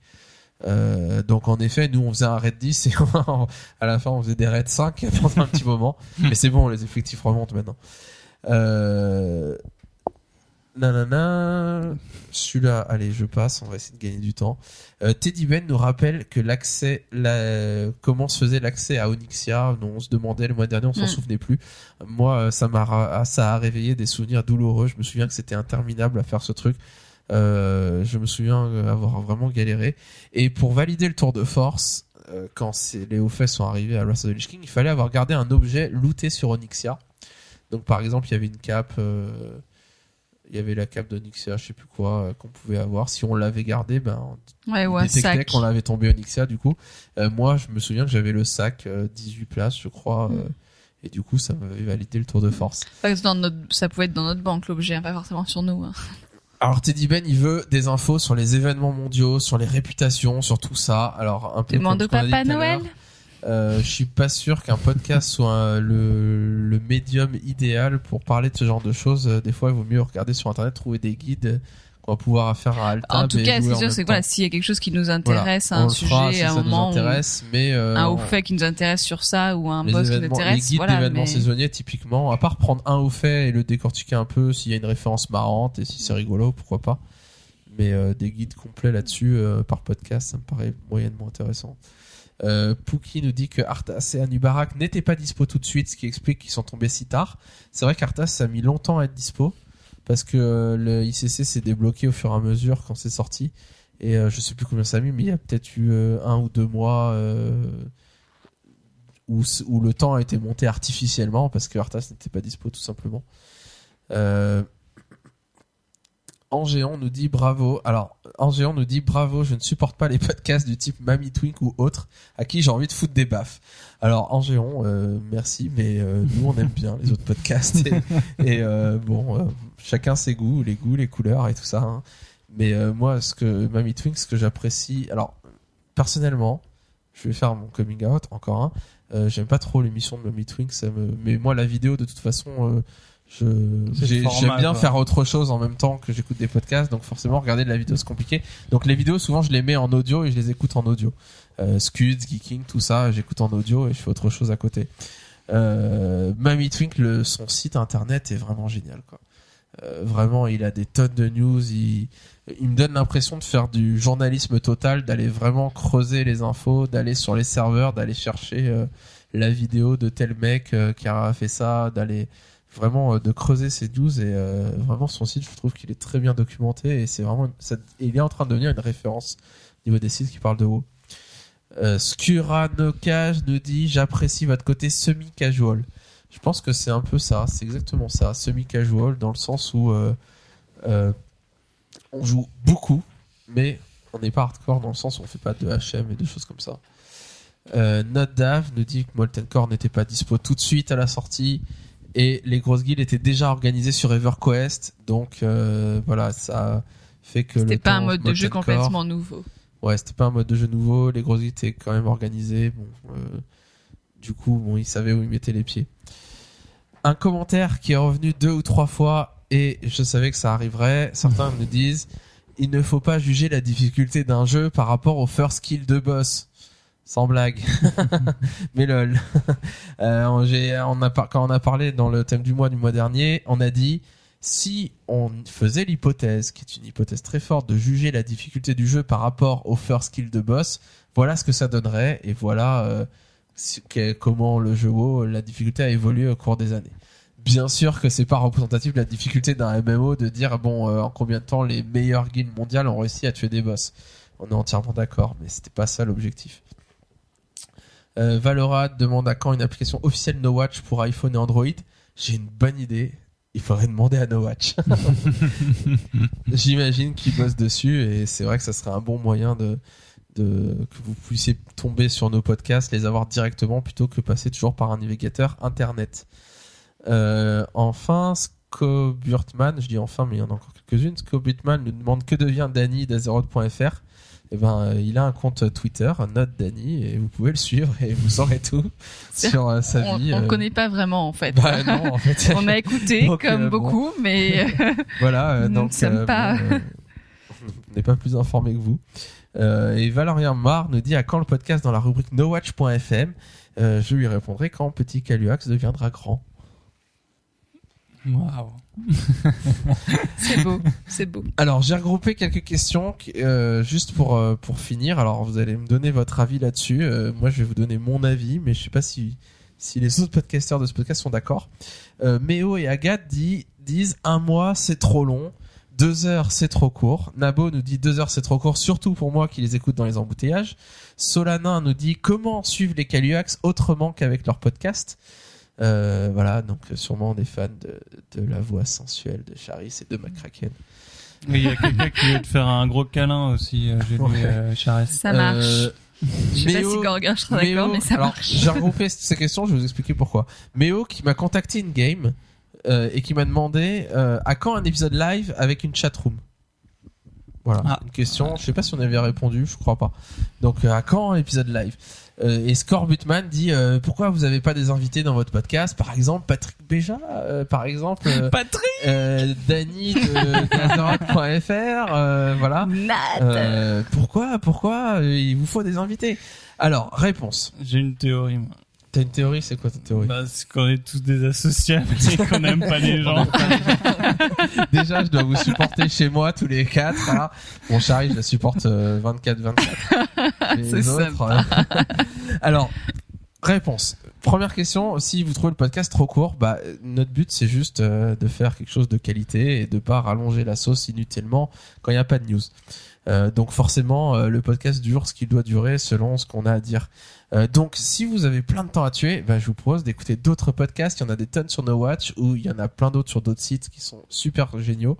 Et euh, il y en a d'autres sur WoW, il y en a d'autres sur les jeux vidéo. Et puis c'est le moment de s'ouvrir peut-être au cinéma, au, au high-tech, euh, à n'importe quoi. l'alcool. euh. voilà, à tous les podcasts que vous pourrez trouver. Vous savez qu'il y a un podcast sur les francs-maçons, sur la franc-maçonnerie. Donc euh, si vous voulez... vous Il y a sûrement des podcasts sur, la, Sur le jardin et la jardinerie, Ah donc ouais, ouais, euh, ouais, bien sûr. tentez. Il y en a sur les chips. sur les chips. Il y Génial. a combien d'épisodes sur les chips voilà, donc vous pouvez trouver L'épisode sur les Monster Munch, ça doit être vachement S'il y intéressant. a des gens qui arrivent à parler de World of Warcraft pendant deux heures chaque mois, on peut bien parler des chips. hein. Non mais c'est vrai que la, la première, euh, le premier rôle, en tout cas pour moi, d'un podcast, au-delà même d'apprendre par, euh, tant mieux si j'apprends quelques trucs, c'est surtout d'occuper un temps libre. Donc faut que ça soit agréable, faut que ça reste léger aussi. Souvent euh, les podcasts un peu trop techniques, etc. on décroche. Bah, souvent, Et on donc, fait autre c'est un- chose en même temps, donc c'est Voilà, vrai que c'est difficile. un peu notre but avant tout, c'est que ça soit du divertissement. Et puis si vous apprenez quelques trucs en même temps, tant mieux. Quoi. Euh, il n'y a rien de nous sur le net à part sur No Watch. C'est vrai. Moi, j'ai fermé le site euh, avant parce que ça m'arrangeait bien de tout centraliser sur No Watch, de plus publier sur le site. Et en plus, j'ai un site internet. je En sais plus, pas on, tout on comment y faire mettait ça. absolument rien de plus que ce qu'on Voilà, met sur on No mettait Watch. rien sur ce qui est sur No Watch, donc voilà, il n'y a plus rien. Euh, nous ne sommes pas sur Twitter, Facebook et compagnie, pas On encore. pas les gens. Peut-être. non, mais peut-être qu'on le sera un jour, mais pour l'instant, bon. Enfin, en tout euh, cas, pas. euh, sous- moi, je suis pas. ouais, pas- euh, n'a pas encore le vocation à s'ouvrir à tout. Voilà. Moi personnellement, j'ai pas le temps de m'occuper de tout ça, euh, etc. Épisode plus, euh, faire un épisode live. Pourquoi pas? Euh, Moi, je dis jamais. Pourquoi? Euh, J'aime que- pas les gens. mais non, mais parce que euh, bah, c'est très tête. bien, c'est génial, mais moi personnellement, je ne suis pas les épisodes en live parce que voilà, j'ai pas le temps de faire ça, et donc j'ai encore moins le temps de de, De les créer. de voir comment faire le stream, et j'ai même pas de webcam d'ailleurs. Euh, donc euh, de brancher une webcam, de faire un stream machin, bon c'est encore une fois c'est du boulot, c'est quelque chose. euh, Et puis souvent, on fantasme autour des voix tant qu'on connaît pas la tête qui va. voilà. avec. Vaut mieux que ça reste comme si, ça. si hein. vous savez, si vous sachiez, si vous saviez comme on est super beau et tout, voilà. Un jour, euh, quand des gens demandaient à Gameblog, euh, qu'est-ce que, pourquoi, à quand les podcasts en vidéo, et ils disaient ouais, ça serait bien, mais non, mais non, mais non. et Angel Davila, un des anciens de Gameblog, a dit euh, non mais on fera plus jamais de vidéo parce qu'on est tous affreusement moches. et peut-être que c'est un peu notre raison aussi, qu'on préfère euh, rester euh, pour vivre heureux, vivons cachés. Euh, Maintenant, ça veut pas dire que ça arrivera jamais. Oui, euh, d'accord. Le façon, Non, mais euh, bah, je veux dire. euh, ne on- rêvez pas, mais ok. pe- Peut-être que ça. On Non, se mais peut-être cachera- que ça. On se sera- cachera tous derrière Charis devant la sera caméra. Mais et non, vous- mais et je- vous montrera son corps de rêve dans le podcast. Au moins, ouais. Euh, non, mais c'est pas. Ce que je veux dire, c'est que voilà, a- c'est nos réponses aujourd'hui. Maintenant, peut-être que Voilà. euh, dans quelques Ouais, temps, on changera d'avis euh, ou pas, quoi. Enfin, je veux dire, je sais pas. je Alors suis pas la question des euh, invités, c'est un peu la même histoire. On enregistre un moment bien particulier, qui est pratique euh, pour nous, qui est dans notre coin. On n'est pas sur Paris, on est plutôt en banlieue. parisienne, euh, un petit peu éloigné. Euh, Bon, tout est relatif. Euh, bon, est-ce qu'il vaut mieux euh, est-ce qu'il vaut mieux avoir des invités, retarder le podcast, galérer à le faire, etc. pour créer à tout prix un contenu de qualité avec des invités ou garder l'esprit bande de potes qui ne se prennent pas la tête? Euh, Nous, on a choisi la deuxième solution. Euh, c'est très bien que d'autres fassent autrement. C'est ça qui fait la richesse des podcasts et qui fait que c'est intéressant d'aller voir d'autres podcasts. Euh, nous, on est parti avec l'idée qu'on faisait juste bande de potes et s'il y a des gens qui veulent à tout prix venir et qui ont quelque chose d'intéressant à dire, euh, j'hésiterais, mais bon, faudra me Je leur convaincre. laisse ma rubrique tranquille. Voilà, faudra me convaincre. Euh, bon, pour l'instant, euh, c'est non. En tout cas, Donc, ça, en se gros, fera, voilà. ça se fera a priori pas, même si on avait des invités un jour, ce serait, ça se ferait pas par Skype ou quoi que ce soit, quoi. Non, hors de question. Donc, euh, donc c'est pour ça que ça complique aussi les choses Ouais. et ça impose aux gens de, voilà, éventuellement de se déplacer, de venir à l'horaire qui nous convient, etc. Donc c'est pas non plus. Ouais, euh, C'est la galère. Donc la réponse à toutes ces questions, c'est non, non, non, et non, et non. Pourquoi? Merci d'avoir Alors demandé. pourquoi? Je vous donne, je vous donne quand même un élément de réponse. Euh, on n'a pas forcément beaucoup de temps pour faire euh, tout ce, ce, ce boulot. euh, euh, on a une On a une vie à côté de WoW. on a une côté du de podcast, temps on et- joue quand même. Et si on fait plus de podcasts, on pourra plus jouer à WoW, donc euh, c'est pas cool quand même. Donc c'est hors de question. Euh, ce qui est sûr, c'est que moi personnellement, je sais pas votre avis. Alors on va essayer de pas se lancer dans un débat de ouf, même si ils vont être contents, ça sera long. Euh, moi, j'ai l'impression que ça apporterait peu de plus-value de consacrer beaucoup de travail pour faire ce genre de choses. Euh, et que si j'avais du temps à louer, bah, plutôt que de faire un, ce genre de choses, je créerais un deuxième podcast sur un autre sujet Et pour créer du contenu, pour faire quelque chose en plus, plutôt que de passer du temps à essayer d'organiser un live qui me casse les pieds, qui m'intéresse pas, euh, d'avoir des invités, de, euh, de, euh, je sais pas moi, de enfin, je sais pas, de faire plus long le podcast, Ou d'essayer d'en de faire créer, plusieurs par d'en mois, faire plus, etc. etc., ou de faire deux podcasts des Caliax par mois, etc. Bah non, je me dirais, bah tiens, je vais prendre un autre sujet, les jeux vidéo, euh, sur tel thème spécifique, ou sur Star Wars, The Old Republic, j'en sais rien, et puis je vais faire un autre podcast. Si j'avais le temps, voilà ce que je ferais. Et je préférerais faire plus de contenu de cette manière-là, plutôt que rallonger quelque chose qui me paraît euh, pas la peine d'être rallongé. Et franchement, entre nous, on mène webcam. Vous allez nous voir. Moi, vous vous allez voir, je suis asiatique. Ça va vous apporter quoi Là, tu viens de casser quelque chose. je Tu viens de casser un mythe. Un farmer chinois. euh, Non, mais il y a des gens, je peux comprendre qu'il y a des gens que ça intéresse. Euh, ouais, c'est la ouais, puis c'est la curiosité le, le aussi, problème, euh, le- mais non, mais le, le problème c'est pas ça. Le problème c'est que l'aspect communautaire, etc. Moi, je je suis pas fan de tout ça. Euh, c'est c'est génial. On est super content d'avoir vos commentaires. Vous pouvez pas imaginer à quel point c'est le seul, la seule chose qu'on y gagne à faire ce podcast, c'est d'avoir vos commentaires et d'avoir vos retours. Et donc vraiment, c'est très précieux pour nous. Pour autant, les gens qui laissent un commentaire par rapport aux gens qui écoutent le podcast, c'est moins de 1%. Donc forcément, on se dit bon, est-ce que faire un live c'est intéressant? Si on voit qu'il y a moins de 1% des gens qui sont intéressés, on se dit bon, c'est peut-être pas la peine de se casser les pieds pour faire ça quoi. Et, et moi, j'ai toujours ce sentiment. Alors euh, là, on sort complètement de World of Warcraft, mais on peut en parler une minute. euh, que cet aspect euh, importance du communautaire, de la communauté, c'est quelque chose qui est vraiment surévalué, qui est qui est euh, over hypé et qui est super important aujourd'hui d'être présent sur Facebook, présent partout. Et, euh, et c'est vrai que ça donne de la visibilité, ça donne de la pub. Et euh, tout le monde chez No Watch, je suis sûr, me dira il faut que vous soyez sur Twitter, etc. pour faire connaître le podcast. Ok, certes, c'est bien. Mais si je voulais euh, vraiment, euh, moi je, je dis aux gens, euh, écoutez, euh, débrouillez-vous pour trouver ce qui vous intéresse. On va pas faire de marketing. Par contre, si j'ai du temps à allouer, ben, je vais faire un autre podcast et je vais faire du contenu et ça va être cool. voilà ce que je dirais. Maintenant, bon, je comprends que vous partagez pas cet avis. Bon, vous en pensez quoi? Vous êtes complètement d'accord ou pas du tout ou- Bon, euh, ouais, moi je suis d'accord. Maintenant, euh, je pense que si un jour on a une occasion qui se présente naturellement d'avoir un invité ou un truc comme ça, on le fera. Bien mais sûr, bien sûr. C'est juste que euh, il faut pas que ça soit une charge supplémentaire, inu- enfin qu'on soit forcé de le faire parce que ce qui fait qu'on a tenu aussi longtemps, c'est que euh, on a notre on- rythme. voilà. On sait nos limites et on Ouais, va voilà. pas au-delà. Exactement.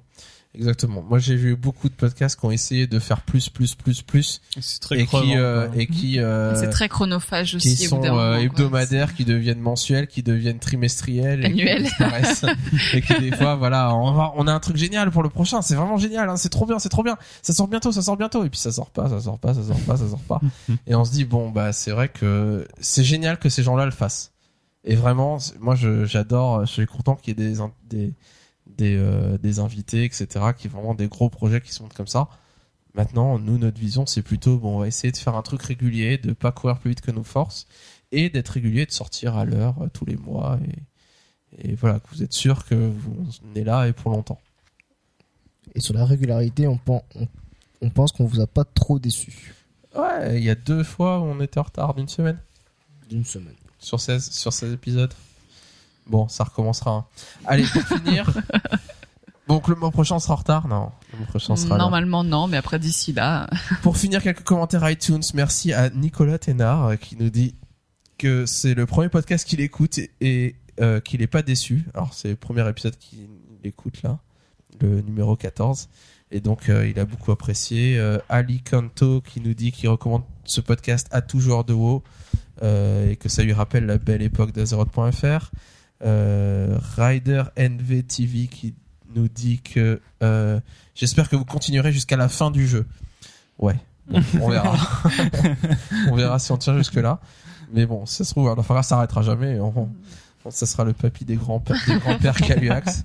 Le papy, j'ai dit le podcast. les, Mes petits enfants continueront le Ça rend, de ça rend- génération en génération. ça en rend Moanatas dit qu'il euh, qu'il attend tous les mois avec impatience le prochain numéro. On en revient à ce que tu tout à l'heure. humeur à chaque fois que je vous écoute. Continuez Le comme manque ça crée le désir.